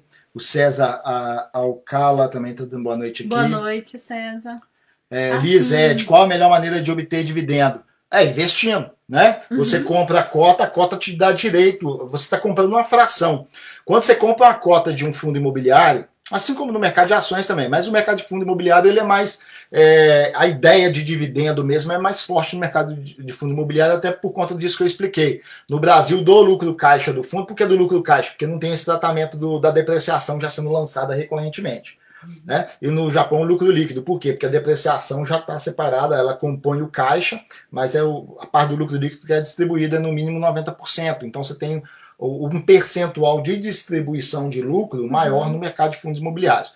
Então, quando você compra uma cota de um fundo imobiliário, você está se tornando participante no patrimônio, porque a cota ela é uma fração de um patrimônio, correto? Patrimônio do fundo, não importa quantos imóveis tenha, a cota representa uma fração daquele patrimônio do fundo imobiliário. E não só do patrimônio, porque assim quando você, eh, você compra ou monta uma padaria, por exemplo, você não está só comprando patrimônio, você está comprando o quê? Fluxo de caixa futuro, uhum. direito de recebimento de fluxo de caixa futuro. E no, no, quando você compra a cota, além de você estar tá comprando então correspondente patrimonial também, junto, coligado a isso, você está comprando então o direito de recebimento de fluxo de caixa via dividendos, né, via distribuição desse lucro líquido aí, uhum. no caso aqui, no mínimo 90% do lucro líquido. Comumente os fundos pagam aí 100% e tal, mas tem que ficar atento porque tem hora que o fundo vai pagar um pouco mais. Então aí você tem que saber esse momento que o gestor está queimando caixa para turbinar dividendo. Então Exato. tem algumas estratégias que ele pode estar tá casando ali para fazer isso. Ele não faz de bobo que é, mas a gente tem que estar tá ligado aí a esses movimentos e estratégias de gestores aí. É isso aí, Liz. Então a melhor maneira mesmo para você obter dividendo é você começar a investir, né?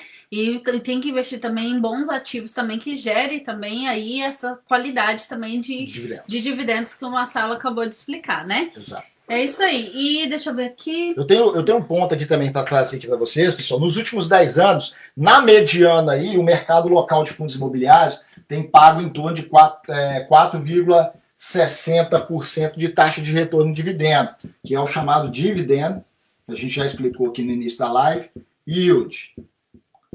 Dividendo yield aí na a mediana, a mediana dos últimos 10 anos em 4,60. Beleza? Mediana dos últimos 10 anos aí. É, outro ponto que é bom de falar também é o seguinte: se você me perguntar hoje quanto que é a média do mercado aqui de fundo imobiliário, hoje hum, a média está em torno aí de 4,3%, 4,30% a média aí. Aí você me pergunta, e no Brasil, quanto que tá? Eu acredito que no Brasil deve estar na média, na média. No Brasil a gente tem essa dificuldade, como eu expliquei aqui, tem essa dificuldade que o dividendo yield é, é calculado sobre o dividendo que passou, os 12 últimos meses somados e dividido pelo valor de momento do mercado, da cota. Então você vai ter sempre uma dificuldade de estabelecer qual de fato uhum. é o dividendo, porque aqui nós estamos falando de dividendo projetado, a taxa de dividendo a ser pago somados e dividido uhum. pelo valor de momento da cota. Sim. Na média, nós temos 4,3%. Então, eu acredito, pelas minhas leituras aí, comparações, que no Brasil hoje a média deve estar algo em torno aí de 6,5% ao ano de taxa de retorno de dividendo. Então, aqui você tem Japão, Japão. e aqui Brasil. Uhum. Se você considerar só pela força das moedas, que aqui é taxa de retorno em dividendo em moeda forte, e aqui numa moeda considerada moeda fraca ou moeda exótica, para não uhum. catimbar muito com a moeda, chamá-la de fraca, é uma moeda exótica, vocês bem sabem disso. O real brasileiro teve uma depreciação, o real, né, o real, uhum. uma depreciação de 40% no ano. Muito grande. Muito, dentre as moedas de países emergentes, é com a maior depreciação. Então, só daqui, se já se me perguntar qual que tem uma qualidade, só do dividendo médio, qual que tem uma qualidade melhor? Sem sombra de dúvida, aqui.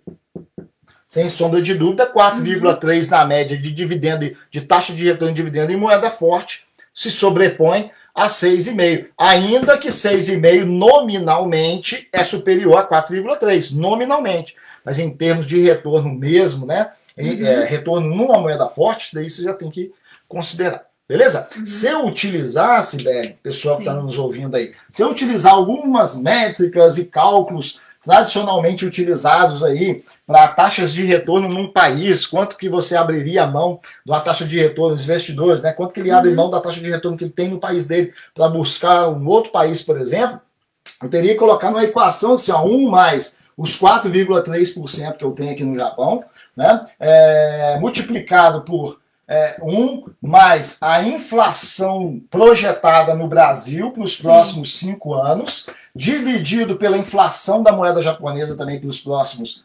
É, Japão, né? Inflação para os próximos 5 anos, é, menos 1, e ainda depois multiplicar por 100 e ainda acrescentar o risco país ainda. Risco Brasil, no caso. Porque aqui, ó, o que eu abro mão aqui, quero abrir mão de 4,3 no Japão. Qual tem que ser o mínimo que eu tenho que requerer também de dividendo no Brasil para eu abrir mão de 4,3% na média? Aí eu tenho que submeter inflação no Brasil projetada até pelos títulos do Tesouro, quando você compara o título do Tesouro pré-fixado para 2016 menos a taxa do pós-fixado para 2026 também, ali você tem a inflação que o mercado utiliza aí como inflação projetada. No Japão também, acredito que é, aqui está mais de 4%. Mais de 4%. Aqui no Japão, em torno de 0,5% pelo site do FMI. Estou abrindo um pouco mais como é feito. Então, o investidor internacional ele abre mão aqui, comparando, é, fazendo a, a, comparação da taxa. Então, aqui vai olhar inflação no Brasil, inflação no Japão, submetida nisso, vai multiplicar o que der aqui de resultado por 100 e vai adicionar ainda o risco Brasil ainda na conta. Né? Então, é, aí ele vai pensar, poxa, eu vou abrir mão de 4,3 em moeda forte para buscar uma rentabilidade numa uhum. moeda que se deprecia. Se eu submeter essa conta, não submeti hoje, mas tranquilamente aqui estaria me oferecendo que no Brasil teria que me oferecer uma taxa de retorno de dividendo em 12% para eu abrir mão de 4,3% no Japão. Uhum. Entendeu? Pelas métricas convencionalmente aí utilizadas. Porque a inflação nos dois países no final das contas, vai no longo prazo, tende a ser uma aproximação com que o, como o câmbio pode vir a se comportar. Geralmente é cálculos assim que investidores internacionais fazem para decidir se vai abrir mão hum. do, do, de rentabilidade que ele tem num país X para buscar num país Y. Hum. Sobretudo quando é rentabilidade em um país de moeda forte, para buscar rentabilidade em país de moeda emergente, moeda estável, moeda exótica, moeda fraca, como é o real brasileiro. Hum. Então agora, Marcelo, eu te pergunto, você fez esses cálculos todos, eu amo não quando fiz cálculo, faz. Não, ele só, só expôs o cálculo, mas eu Exato. amo quando ele faz essas coisas. Mas assim, uma agora eu quero que você coloque aqui para mim, Marcelo, agora em relação a nós brasileiros aqui no Japão, por exemplo, então eu tenho toda todo esse cálculo que você fez aqui em relação aos investidores internacionais. Então, agora nós brasileiros no Japão. Aí, por exemplo, tem o. Ganhamos em reais. Por em, exemplo, em, em ienes. Aí a gente tem o pode ter esse investimento aí no Brasil e tem investimento aqui no Japão. Aí o que, que a gente deve colocar na conta para a gente não abrir mão, então, desses, desses da média que você falou aqui de 4%, 4% né? 4,3%. Para não buscar Exatamente. Para não querer buscar o Brasil. É. Primeiro é ter consciência disso. Que rentabilidade você não vai comparar, por exemplo, 4, vamos colocar 4 para arredondar. 4%, 4% aqui no uhum. Japão e 4% no Brasil não é a mesma coisa. Nominalmente é a mesma coisa, mas não é. Uhum. Em moeda forte no Japão e moeda fraca no Brasil, 4%, 4% não é a mesma coisa. Assim como Hakuen aqui não é Hakuen, é, não é 100, né? 100, 100, vamos deixar aqui. É Ryaku ou 100, né? 100. 100 ienes aqui não é 100, não é 100 reais no Brasil. Nominalmente é igual, mas a gente sabe que o poder de compra é diferente. Uhum. No caso aqui, né, de, de moeda. O mesmo né, para percentual. Então, 4% em moeda forte é muito mais significativo do que 4% em moeda exótica. Uhum. E aí, o que eu quero dizer ainda com aquele exemplo que eu dei, ainda que no Brasil você aumente, vamos é, duplicar aqui, você coloca uma rentabilidade nominal em 8%, 8%. também não é comparável com 4% numa moeda mais forte uhum. na qualidade da geração de dividendo naquela moeda mais forte aí. Uhum. O que pode, quando as pessoas vão buscar Brasil, porque nominalmente lá tem uma taxa de retorno maior, e muita gente tem feito isso nos últimos 10 anos, por exemplo, tem quebrado, uma maior parte dos casos tem quebrado a cara, porque a rentabilidade que tem tido no Brasil não compensa o custo cambial que também tem experimentado. Uhum. E por que, que eu insisto nessa questão do custo cambial? Porque o investimento que você fez não foi em reais, foi em primeiro, primeiro, na verdade, se você for bem honesto, sim, sim. foi em ienes que foi remetido para o Brasil para fazer investimento lá. Sim. Entendeu? Então o seu custo de oportunidade ele tem que ser mensurado a partir do iene que você trabalhou, que você uhum. suou, que você cansou, que você abriu mão de uma qualidade de vida maior, de, sim, né, sim. de, de dar o melhor para sua família, uhum. para fazer aquele sacrifício de enviar aqueles ienes ao Brasil. Então é do ponto de vista do iene que você tem que mensurar essa sua taxa de retorno. Perfeito. Beleza? Perfeito. É o que a gente procura sempre frisar aqui, pessoal, tomar as melhores decisões de investimento ao fazer investimento no Brasil. Com isso eu quero dizer, ah, deixa de investir no Brasil? Não, mas para investir no Brasil você tem que ter mais estratégias para potencializar uma taxa de retorno que seja tal que compense de fato você abrir mão de retornos na média. Aqui nós estamos falando de média, pessoal. Média, média, simplória. Tem formas também de você aumentar muito mais do que isso aqui, uma taxa de retorno. Não só em dividendos, como ganho de capital, com estratégias de investimentos e coisa e tal. Beleza? Beleza. Então vamos lá, o que mais aqui? É... Peraí, eu tenho comentário aqui. Sim. Peraí, que às vezes sai fora aqui do porque vai entrando muita gente. No Brasil, qual é o melhor investimento? A Edna Urbana pergunta. Olha, eu também continuo gostando do mercado de fundos imobiliários no Brasil, no que diz respeito, no que diz respeito a investimentos no mercado de capitais. Beleza? Uhum. No mercado de capitais. Para assim, não, não abrir muito. Eu tenho outras formas de fazer investimento no Brasil que eu prefiro. Eu fiz um webinário recentemente chamado O Dia D, né, construindo patrimônio uhum. no Brasil enquanto vive no Japão, mostrando estratégias de investimentos que eu utilizo no Brasil, que contam também com o mercado de capitais. Também com o mercado de capitais. Sim, sim. Né? É, agora, não só o mercado de capitais sozinhos. Mas se for só o mercado de capitais ou produtos financeiros só, eu prefiro, no momento, o mercado de fundos imobiliários também no Brasil. Temos perguntas boas aqui também. A Liz também pergunta: com o coronavírus forte, ah. no Japão vale a pena investir em imóveis? Ó, imóveis, e aí a gente tem que fazer distinção entre imóveis é, tradicional, investimento físico, mesmo você ir comprar um imóvel, um terreno para fazer uma construção, para tentar alugar, ou num leilão, ou tentar buscar um imóvel baratinho para você comprar e alugar, é, aí é diferente dos fundos imobiliários. Uhum. Nos fundos imobiliários, quando você investe em imóveis via fundos imobiliários, você está investindo em imóveis com boa localização, imóveis bons, imóveis geridos por gestores profissionais que têm uma, uma visão de macroeconomia, de cenário econômico, de lidar com, com os problemas do Japão relacionados uhum. à redução populacional em determinadas cidades.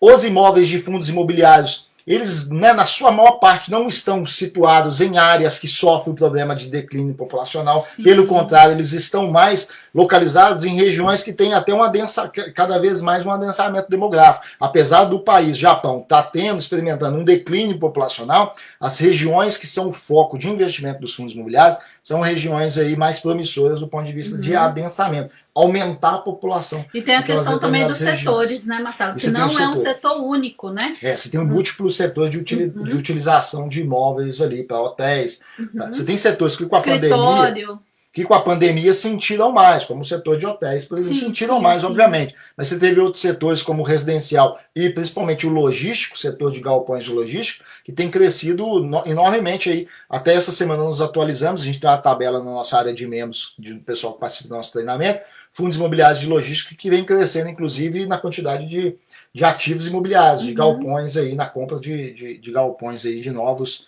então, novos Liz, espaços ela, imobiliários. ela fala, desculpa, é dos fundos imobiliários. Vale a pena Vale, ainda vale. investir em fundos imobiliários? Sobretudo agora, sobretudo Uhum. agora vale muito a pena investir sim no mercado local de fundos imobiliários. Está com uma taxa de retorno legal, uma perspectiva é, passando aí a questão do corona, mas ela vai se adequando aí também.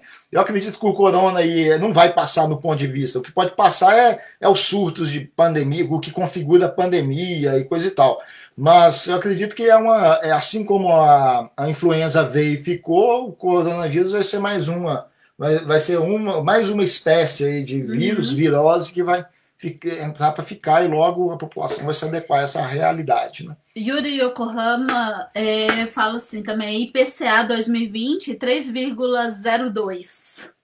IPCA dois- 2020. Não, aí cê- o cálculo que eu mostrei aqui é IPCA. Até serve para o pessoal. Como que você projeta aí quanto, quanto que o mercado está acreditando que vai vir a inflação? Você pega aqui o prefixado, mas aí não dá para ser de curto prazo, não. Pelo menos aqui agora você tem aí 2026. 2026. Prefixado 2026. Aí você pega um IPCA a mais, né? O IPCA que é um pós-fixado, IPCA mais, para 2026 também, você vai ter uma taxa. O IPCA, apesar dele ser pós, pós porque tem o, o IPCA que a gente não sabe quanto que é. Né? Mas aí no site do Tesouro você vai encontrar IPCA mais quanto que está pagando a parte fixa. Tem uma parte já pré-estabelecida no IPCA.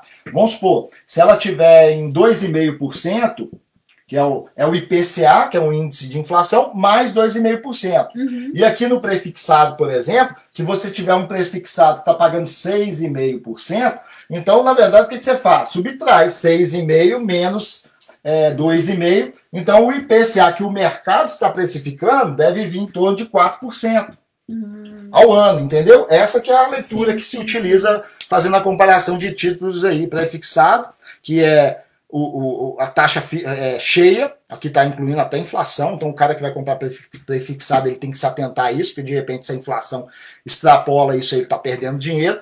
É, e subtrai pelo IPCA mais de ano semelhante. Você vai ter as datas são diferentes, né? Um paga numa data em 26, o outro vai pagar em outra data. O vencimento, aliás, vai ser em outra data em 26. Né? Sim. Ah, desculpa. Então você vai pegar o prefixado e subtrair pelo o IPCA mais de mesmo período, anual, ano de vencimento. Aí a diferença comumente é utilizada como a inflação projetada, então, para os próximos aí 5, 6 anos, no caso, 6 anos, beleza? Essa leitura aí é, é a isso que eu estava me referindo quando citei aqui os títulos do Tesouro aí. Perfeito. Posso continuar? Vou ler mais uma pergunta aqui. Bora. Vamos lá? Então, olha, Marcelo, a Sim. Liliane Aracá, que ela pergunta: vocês ajudam para quem é iniciante para obtermos uma carteira de investimentos para bons ganhos? Sim. Exemplos, né? Ela fala exemplos dando cursos. Sim, sim, nós temos um treinamento, inclusive a gente está finalizando aí um treinamento que a gente Rapidinho, aproveitando, a Fênix Tu também falou a mesma coisa em relação a isso. O curso de vocês agora, você já aproveita e já responde as duas, tá? Tá. O curso de vocês agora, por causa do coronavírus, está sendo como? Como que está sendo realizado? 100% online.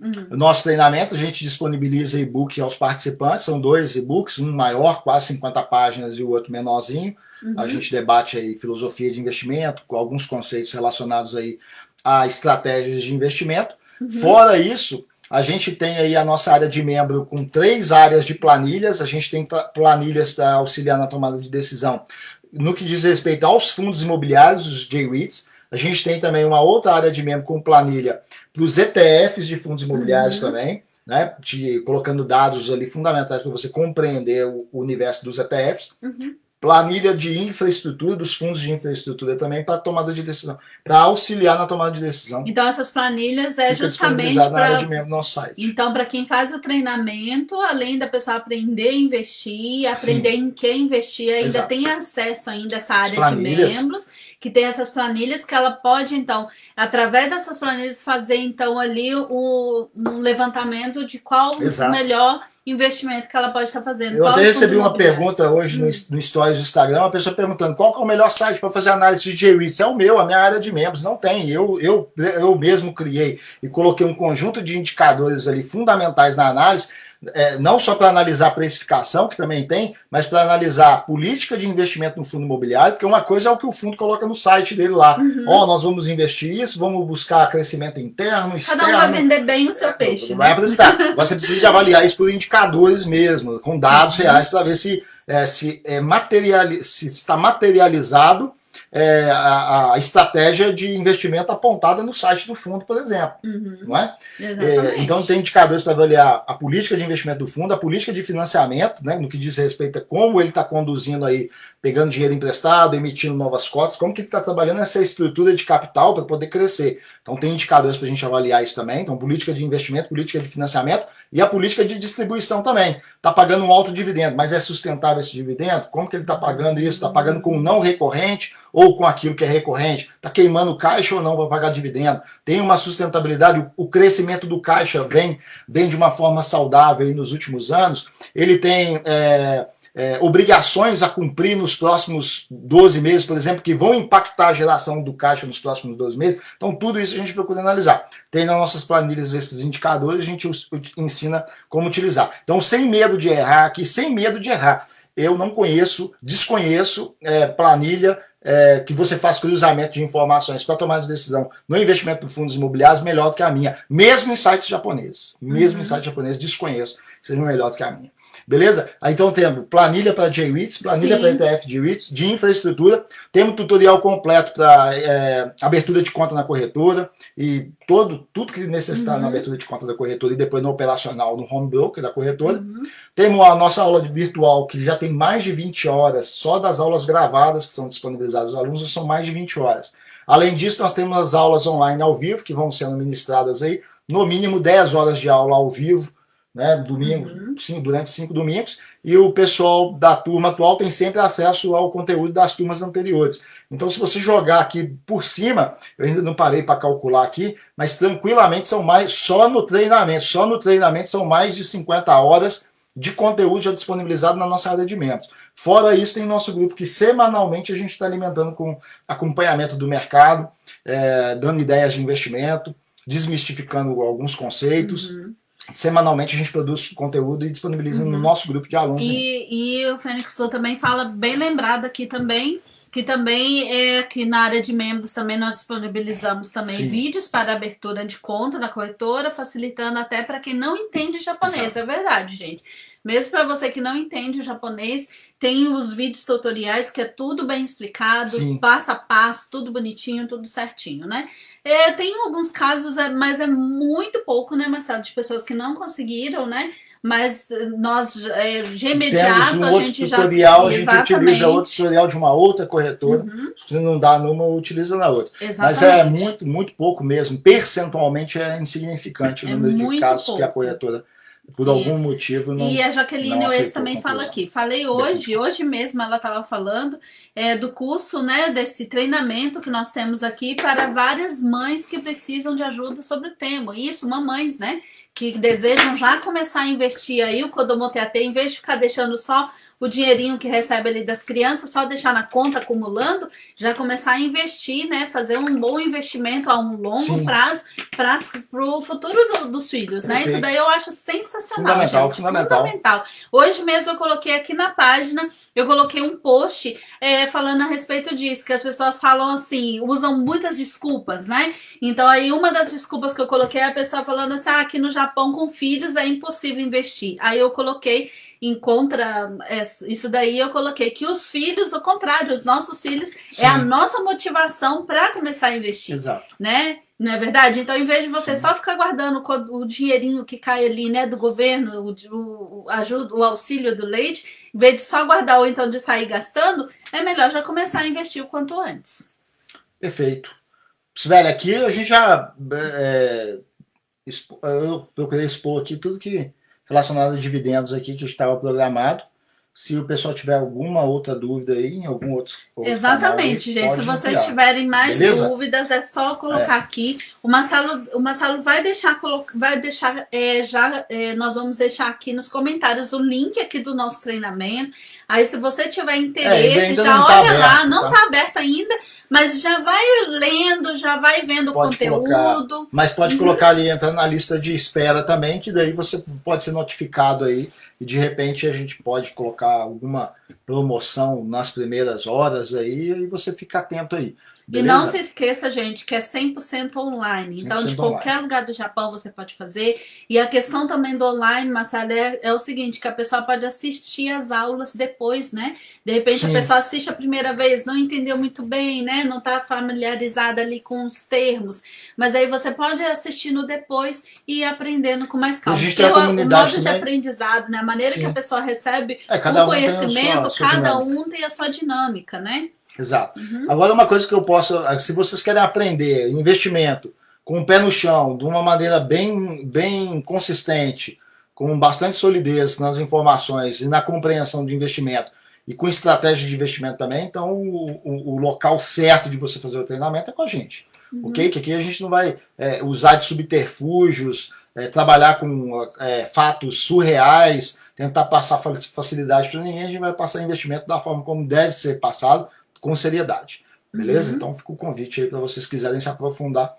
É, a gente vai deixar aqui o, o nosso uhum. link aí, vocês leem e, e já de, façam sua pré-inscrição, que quando a gente abrir as inscrições, você já vai ser primeiro a ser uhum. notificado. Por isso, gente, que não é somente um curso, né? Um curso que você vai lá, vai aprender e pronto, acabou. Não, é um treinamento, porque Sim. o treinamento ele consiste de um, de um, um, processo, né? Então você não vai simplesmente chegar ali e aprender a abrir conta e agora, minha filha, você já fez o curso, agora você se vira. Não, não é assim. É um treinamento para você realmente se tornar um investidor, uma investidora aqui no Japão. Então a página chama Investidor no Japão é para justamente isso mesmo, para que você também se torne um investidor no Japão, para que Exato. você também se torne uma mulher investidora no Japão. Para você produzir efeito de juros compostos. Exatamente. Não é... ficar somente Gente, porque não adianta somente você abrir uma conta na corretora, tá? E pronto, é, investiu ali porque tem como, né? As pessoas às vezes usam isso como discurso. Ah, aqui no Japão você pode começar a fazer investimento até com Hyakuen, né? Então eu uso isso como discurso e você tem uma conta só para dizer que tem conta. Não. O treinamento ele serve para quê? Para você realmente acumular, fazer isso daqui. Acumular capital. Acumular capital. Para você começa aqui Exato. pouquinho e vai ó, evoluindo. Aí, num determinado momento, você vai ter um capital X que vai te dar mais segurança até para você quiser investir em outros segmentos, fazer uma distribuição, uma alocação, uma realocação do seu capital em outros tipos de investimento, incluindo empreendimento. De repente você quer empreender, uhum. então aí começa a investir. É assim que você vai acumulando capital com mais inteligência, beleza? Exatamente. Não que você vai começar a investir aqui até morrer agora investir em, em, em ativos financeiros. Não. Uhum. Compreenda os ativos financeiros como uma como um, um, um, fim, não um fim em si mesmo, mas como um fim para um objetivo maior. Você capitalizar recursos né, através uhum. da produção de juros compostos comprando. É, eu, eu, sempre gosto de trabalhar com a figura de, da conquista. Cada cota que você está comprando, Sim. ou cotas que você vai comprando mensalmente, uhum. você está conquistando cada vez mais território. Por quê? Porque as cotas, no final das contas, elas são frações de imóveis, frações de terrenos, de imóveis dos fundos imobiliários. Né? Então você vai comprando cotas, você está conquistando. Então, cada cota que você está comprando, você está comprando uma unidade geradora de dividendo. Daí você tem direito a receber os fluxos de dividendo e daí, re, é, capitalizando esses dividendos, com o mais dinheiro que você vai colocar na conta corretora, você vai ficando com o seu caixa cada vez mais robusto para comprar mais cotas geradoras uhum. de dividendos para você. Você vai produzindo um efeito é, bola de neve ou efeito dos juros compostos, né? uhum. né? Então, o nome que você quiser dar relacionado a esses conceitos aí. E, daí vai chegar um determinado momento que você, você não tinha capital, e se você fosse contar apenas com o seu esforço de poupança, seria muito pesado, muito árduo. Muito com árduo, os investimentos, você conta com a, uhum. o, o, potencial de rentabilidade também para você acumular o capital de forma mais acelerada. Né? Aí, uma vez acumulado o capital de forma acelerada, eu não sei para você quando que, quanto que seria suficiente. Tem gente já com 2 milhões, vindo numa trajetória de investimento e capitalizando uhum. 2 milhões, poxa, ele já faz história com 2 milhões. Exato. De repente, ele, um milhão ele uhum. coloca num empreendimento que ele quer fazer, ou às vezes até uhum. menos. Tem pessoas que vão precisar de um pouco mais, dado aí também, é, como eu disse, a dinâmica de cada um. De repente, para outro é 3, 4 milhões, 5 milhões. Aí sim, ele já atingiu até uma maturidade em termos de mentalidade financeira e com esse capital acumulado ele consegue partir para outras, uhum. outras modalidades de negócio. Ou com eventualmente certeza. permanecer mesmo nos investimentos uhum. é, em ativos financeiros, continuando uhum. aportando, fazendo investimento até. O importante é o que a gente sempre fala aqui, né, Marcelo? Que é importante a pessoa começar, porque quando a pessoa ela começa ali, de repente, igual a Marcelo colocou aqui, bem pequenininho aqui, vai evoluindo, né? Então, de repente, a pessoa começa. Uma coisa que a gente fala, o fator tempo, gente, a gente tem que colocar isso na conta. O fator tempo hoje é muito importante. Então, é, por exemplo, você fala, ah, mas eu não tenho, eu não passei por todo um processo, né, de educação financeira, guardar o dinheiro, saber administrar bem as suas finanças, guardar o dinheiro para depois depois começar Sim. a investir. Então, de repente, aí o fator tempo que a gente fala que é importante você colocar é a questão assim, já começa a investir, né? Aprende já a investir, Exato. já entra no treinamento do investimento, por quê? Porque com certeza com esse treinamento você vai ter uma evolução da sua mentalidade financeira, né? De repente você começa a investir ali bem pouquinho, né? A gente sempre fala em relação aos 20 mil ienes, né? Que é um Sim. valor que a gente vê que, que é um valor assim, né? É, não é muito pesado. Então aí você começa a investir ali com 20 mil, aí de repente você já começa a ver o resultado dos seus investimentos, a sua mentalidade financeira ela começa a evoluir um pouquinho mais e de repente quando você percebe, você já começa a analisar, poxa, eu estou investindo 20 mil, mas olha o tanto que eu gastava antes, eu não levava a sério a gestão financeira da minha casa. Então aí a pessoa já começa a se disciplinar, a pessoa já começa a criar novos hábitos financeiros e assim a pessoa vai evoluindo financeiramente. Então o importante, gente, é começar. Mesmo que seja com pouco, você fala, fala, mas Sibeli, eu vou começar a contar um pouco. Começa. O importante, gente, é começar o quanto antes, tá? Exato. Isso aí. Pode Olha falar, só, já que a Fênix Sul falou para comentar aí a respeito da conta Nissa. Pessoal, conta Nissa só pode uma pessoa uhum. ter a conta Nissa numa instituição é, financeira. Então, por exemplo, se tem um indivíduo aqui, ele pode ter conta em três corretoras. Ele tem na Rakuten aqui, ele tem na SBI aqui, ele tem aqui numa, numa outra aí, na Nomura, ou qualquer outra aí corretora. Ele tem três contas em corretora. Só apenas em uma delas ele pode vincular o programa NISA, ou a conta NISA também, né? Chamado conta NISA aí. Somente numa delas. Ou numa, né? ou em outra, uhum. ou em outra aqui. Numa delas aqui. Ele não uhum. pode ter nas três. Sim. Não, não pode, é não pode ter conta mista nas três. Errado. Opa, cadê o vermelho? Uhum. Vermelho aqui, ó. Não pode, não pode, não pode. Não pode ter conta NISA nas três. Então, se abriu na, conta na corretora Rakuten, vinculou NISA, beleza. Aí depois veio e abriu conta na SBI, não pode ter NISA no uhum. SBI. Ele tem que pedir a transferência de uma para outra. Tem a portabilidade. Você pode portar esse direito de utilizar a NISA numa outra corretora, desvinculando da anterior. Uhum.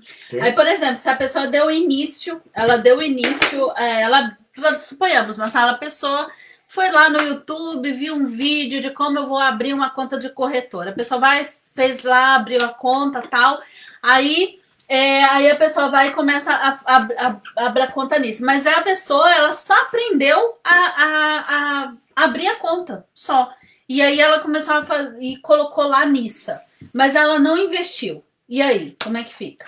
Ela só aprendeu a abrir, não, aí, aí seguiu vai... lá, viu um vídeo, abriu. Ela não vai utilizar, porque aí, aí ela, ela vai... não utiliza. Aí dá os cinco anos. E aí? Aí depois de cinco anos que ela vai e de não, repente aí, é. começa a aprender sobre o treinamento, aquela coisa toda. E aí, quando ela precisa, então, utilizar de verdade a conta NISA, ela vai. Pode poder... ter acabado o programa NISA. Hum. Né? Mas assim, se ela abre este ano a conta e não utiliza esse ano, ela tem o um outro ano para ir hum. utilizando, né?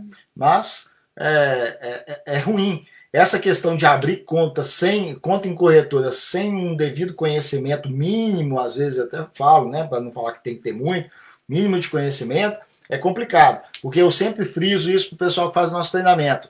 Quando termina, na última aula, eu já estou até adiantando, vai ter a nossa última aula no domingo agora. Se tiver alguém da nossa turma atual participando, eu já vou falar. Eu sempre falo isso aí, ó. Você agora com conta em corretora aberta, você é Superman.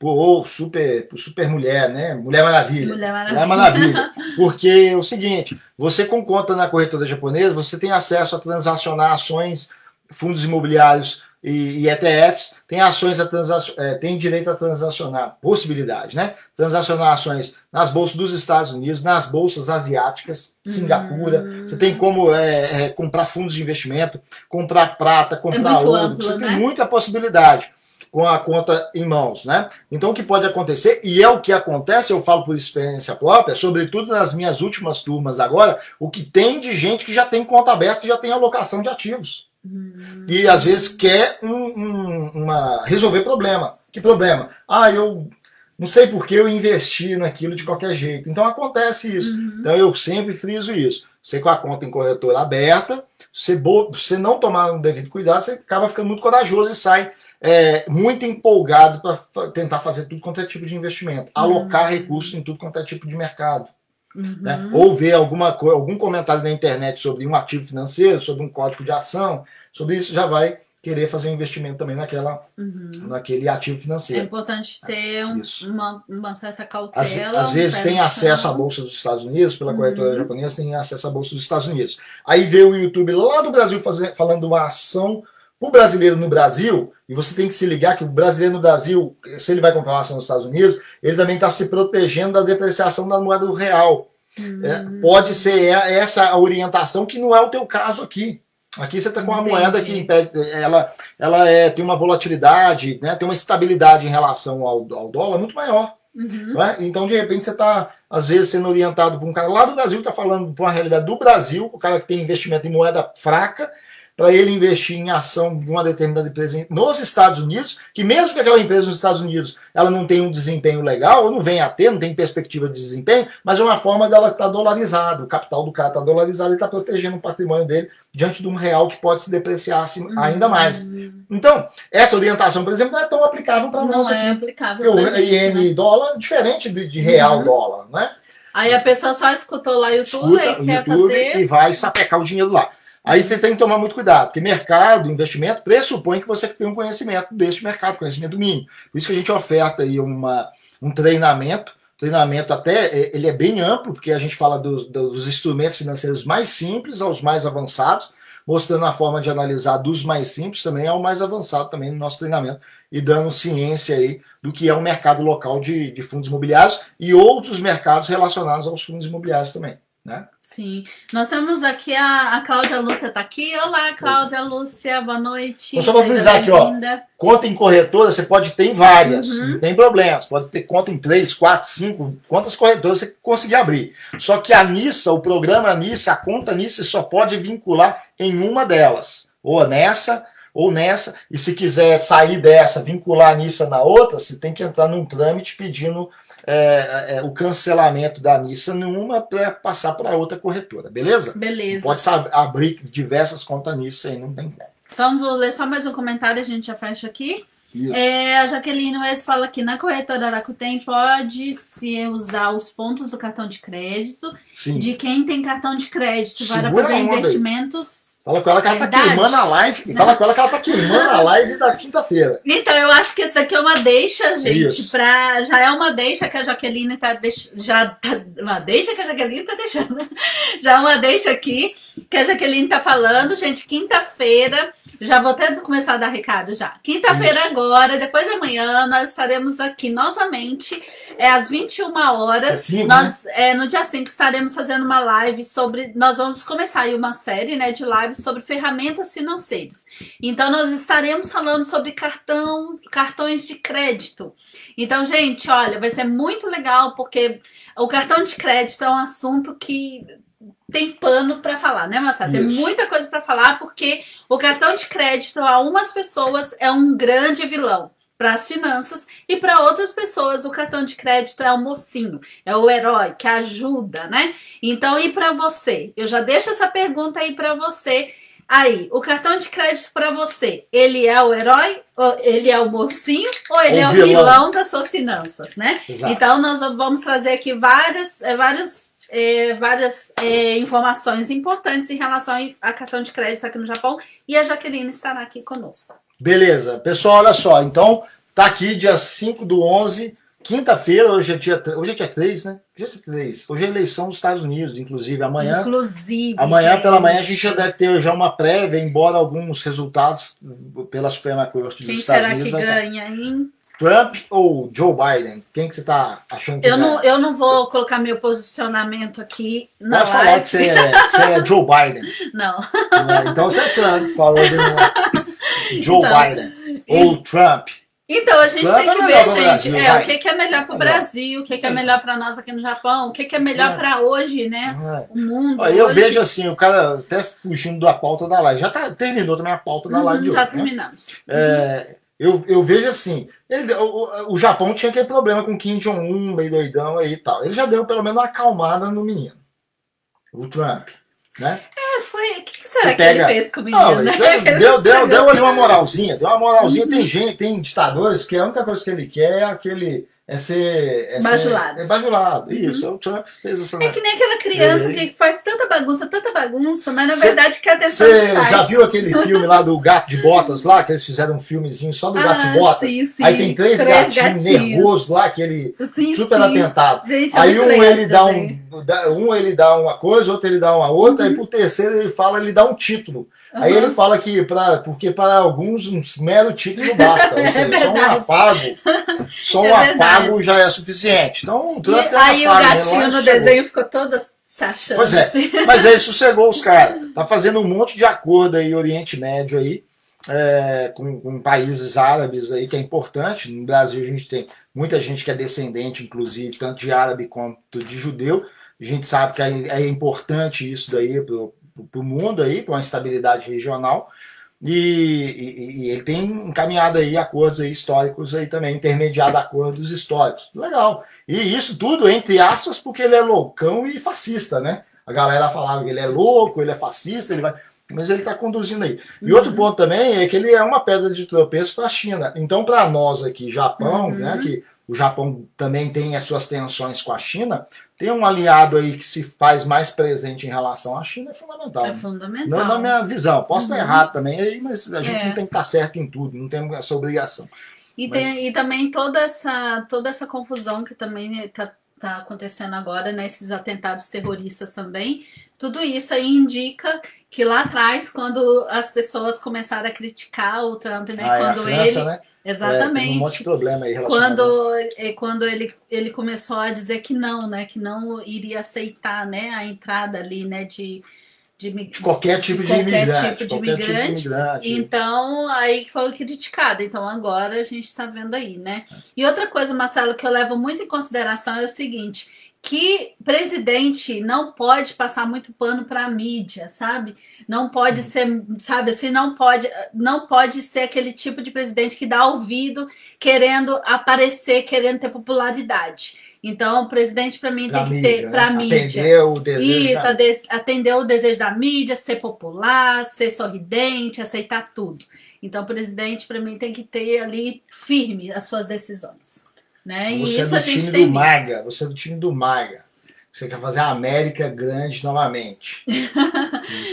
né? Você nem é americano. Eu nem sou americano, tá mas eu sou brasileiro e nós temos um presidente mais ou menos isso. assim. Então vamos lá. Então vamos lá. vou então, voltando gente, aqui, voltando, então. Vamos voltando. Dia 5 do 11, live a partir das 21 horas sobre cartão de crédito aqui, beleza? Beleza. vai trazer uma pessoa que conhece de tudo sobre cartão de crédito, que é a Jaqueline vai estar aqui falando sobre cartão de crédito aí para nós, uhum. formas de utilizar o cartão de crédito, de pontos, obter bons pontos aí. Isso, apro Beleza? aproveitar né, os benefícios que, os, que o cartão de crédito Exato. proporciona e também evitar também as ciladas dos cartões de crédito, que também é muito importante falar sobre isso.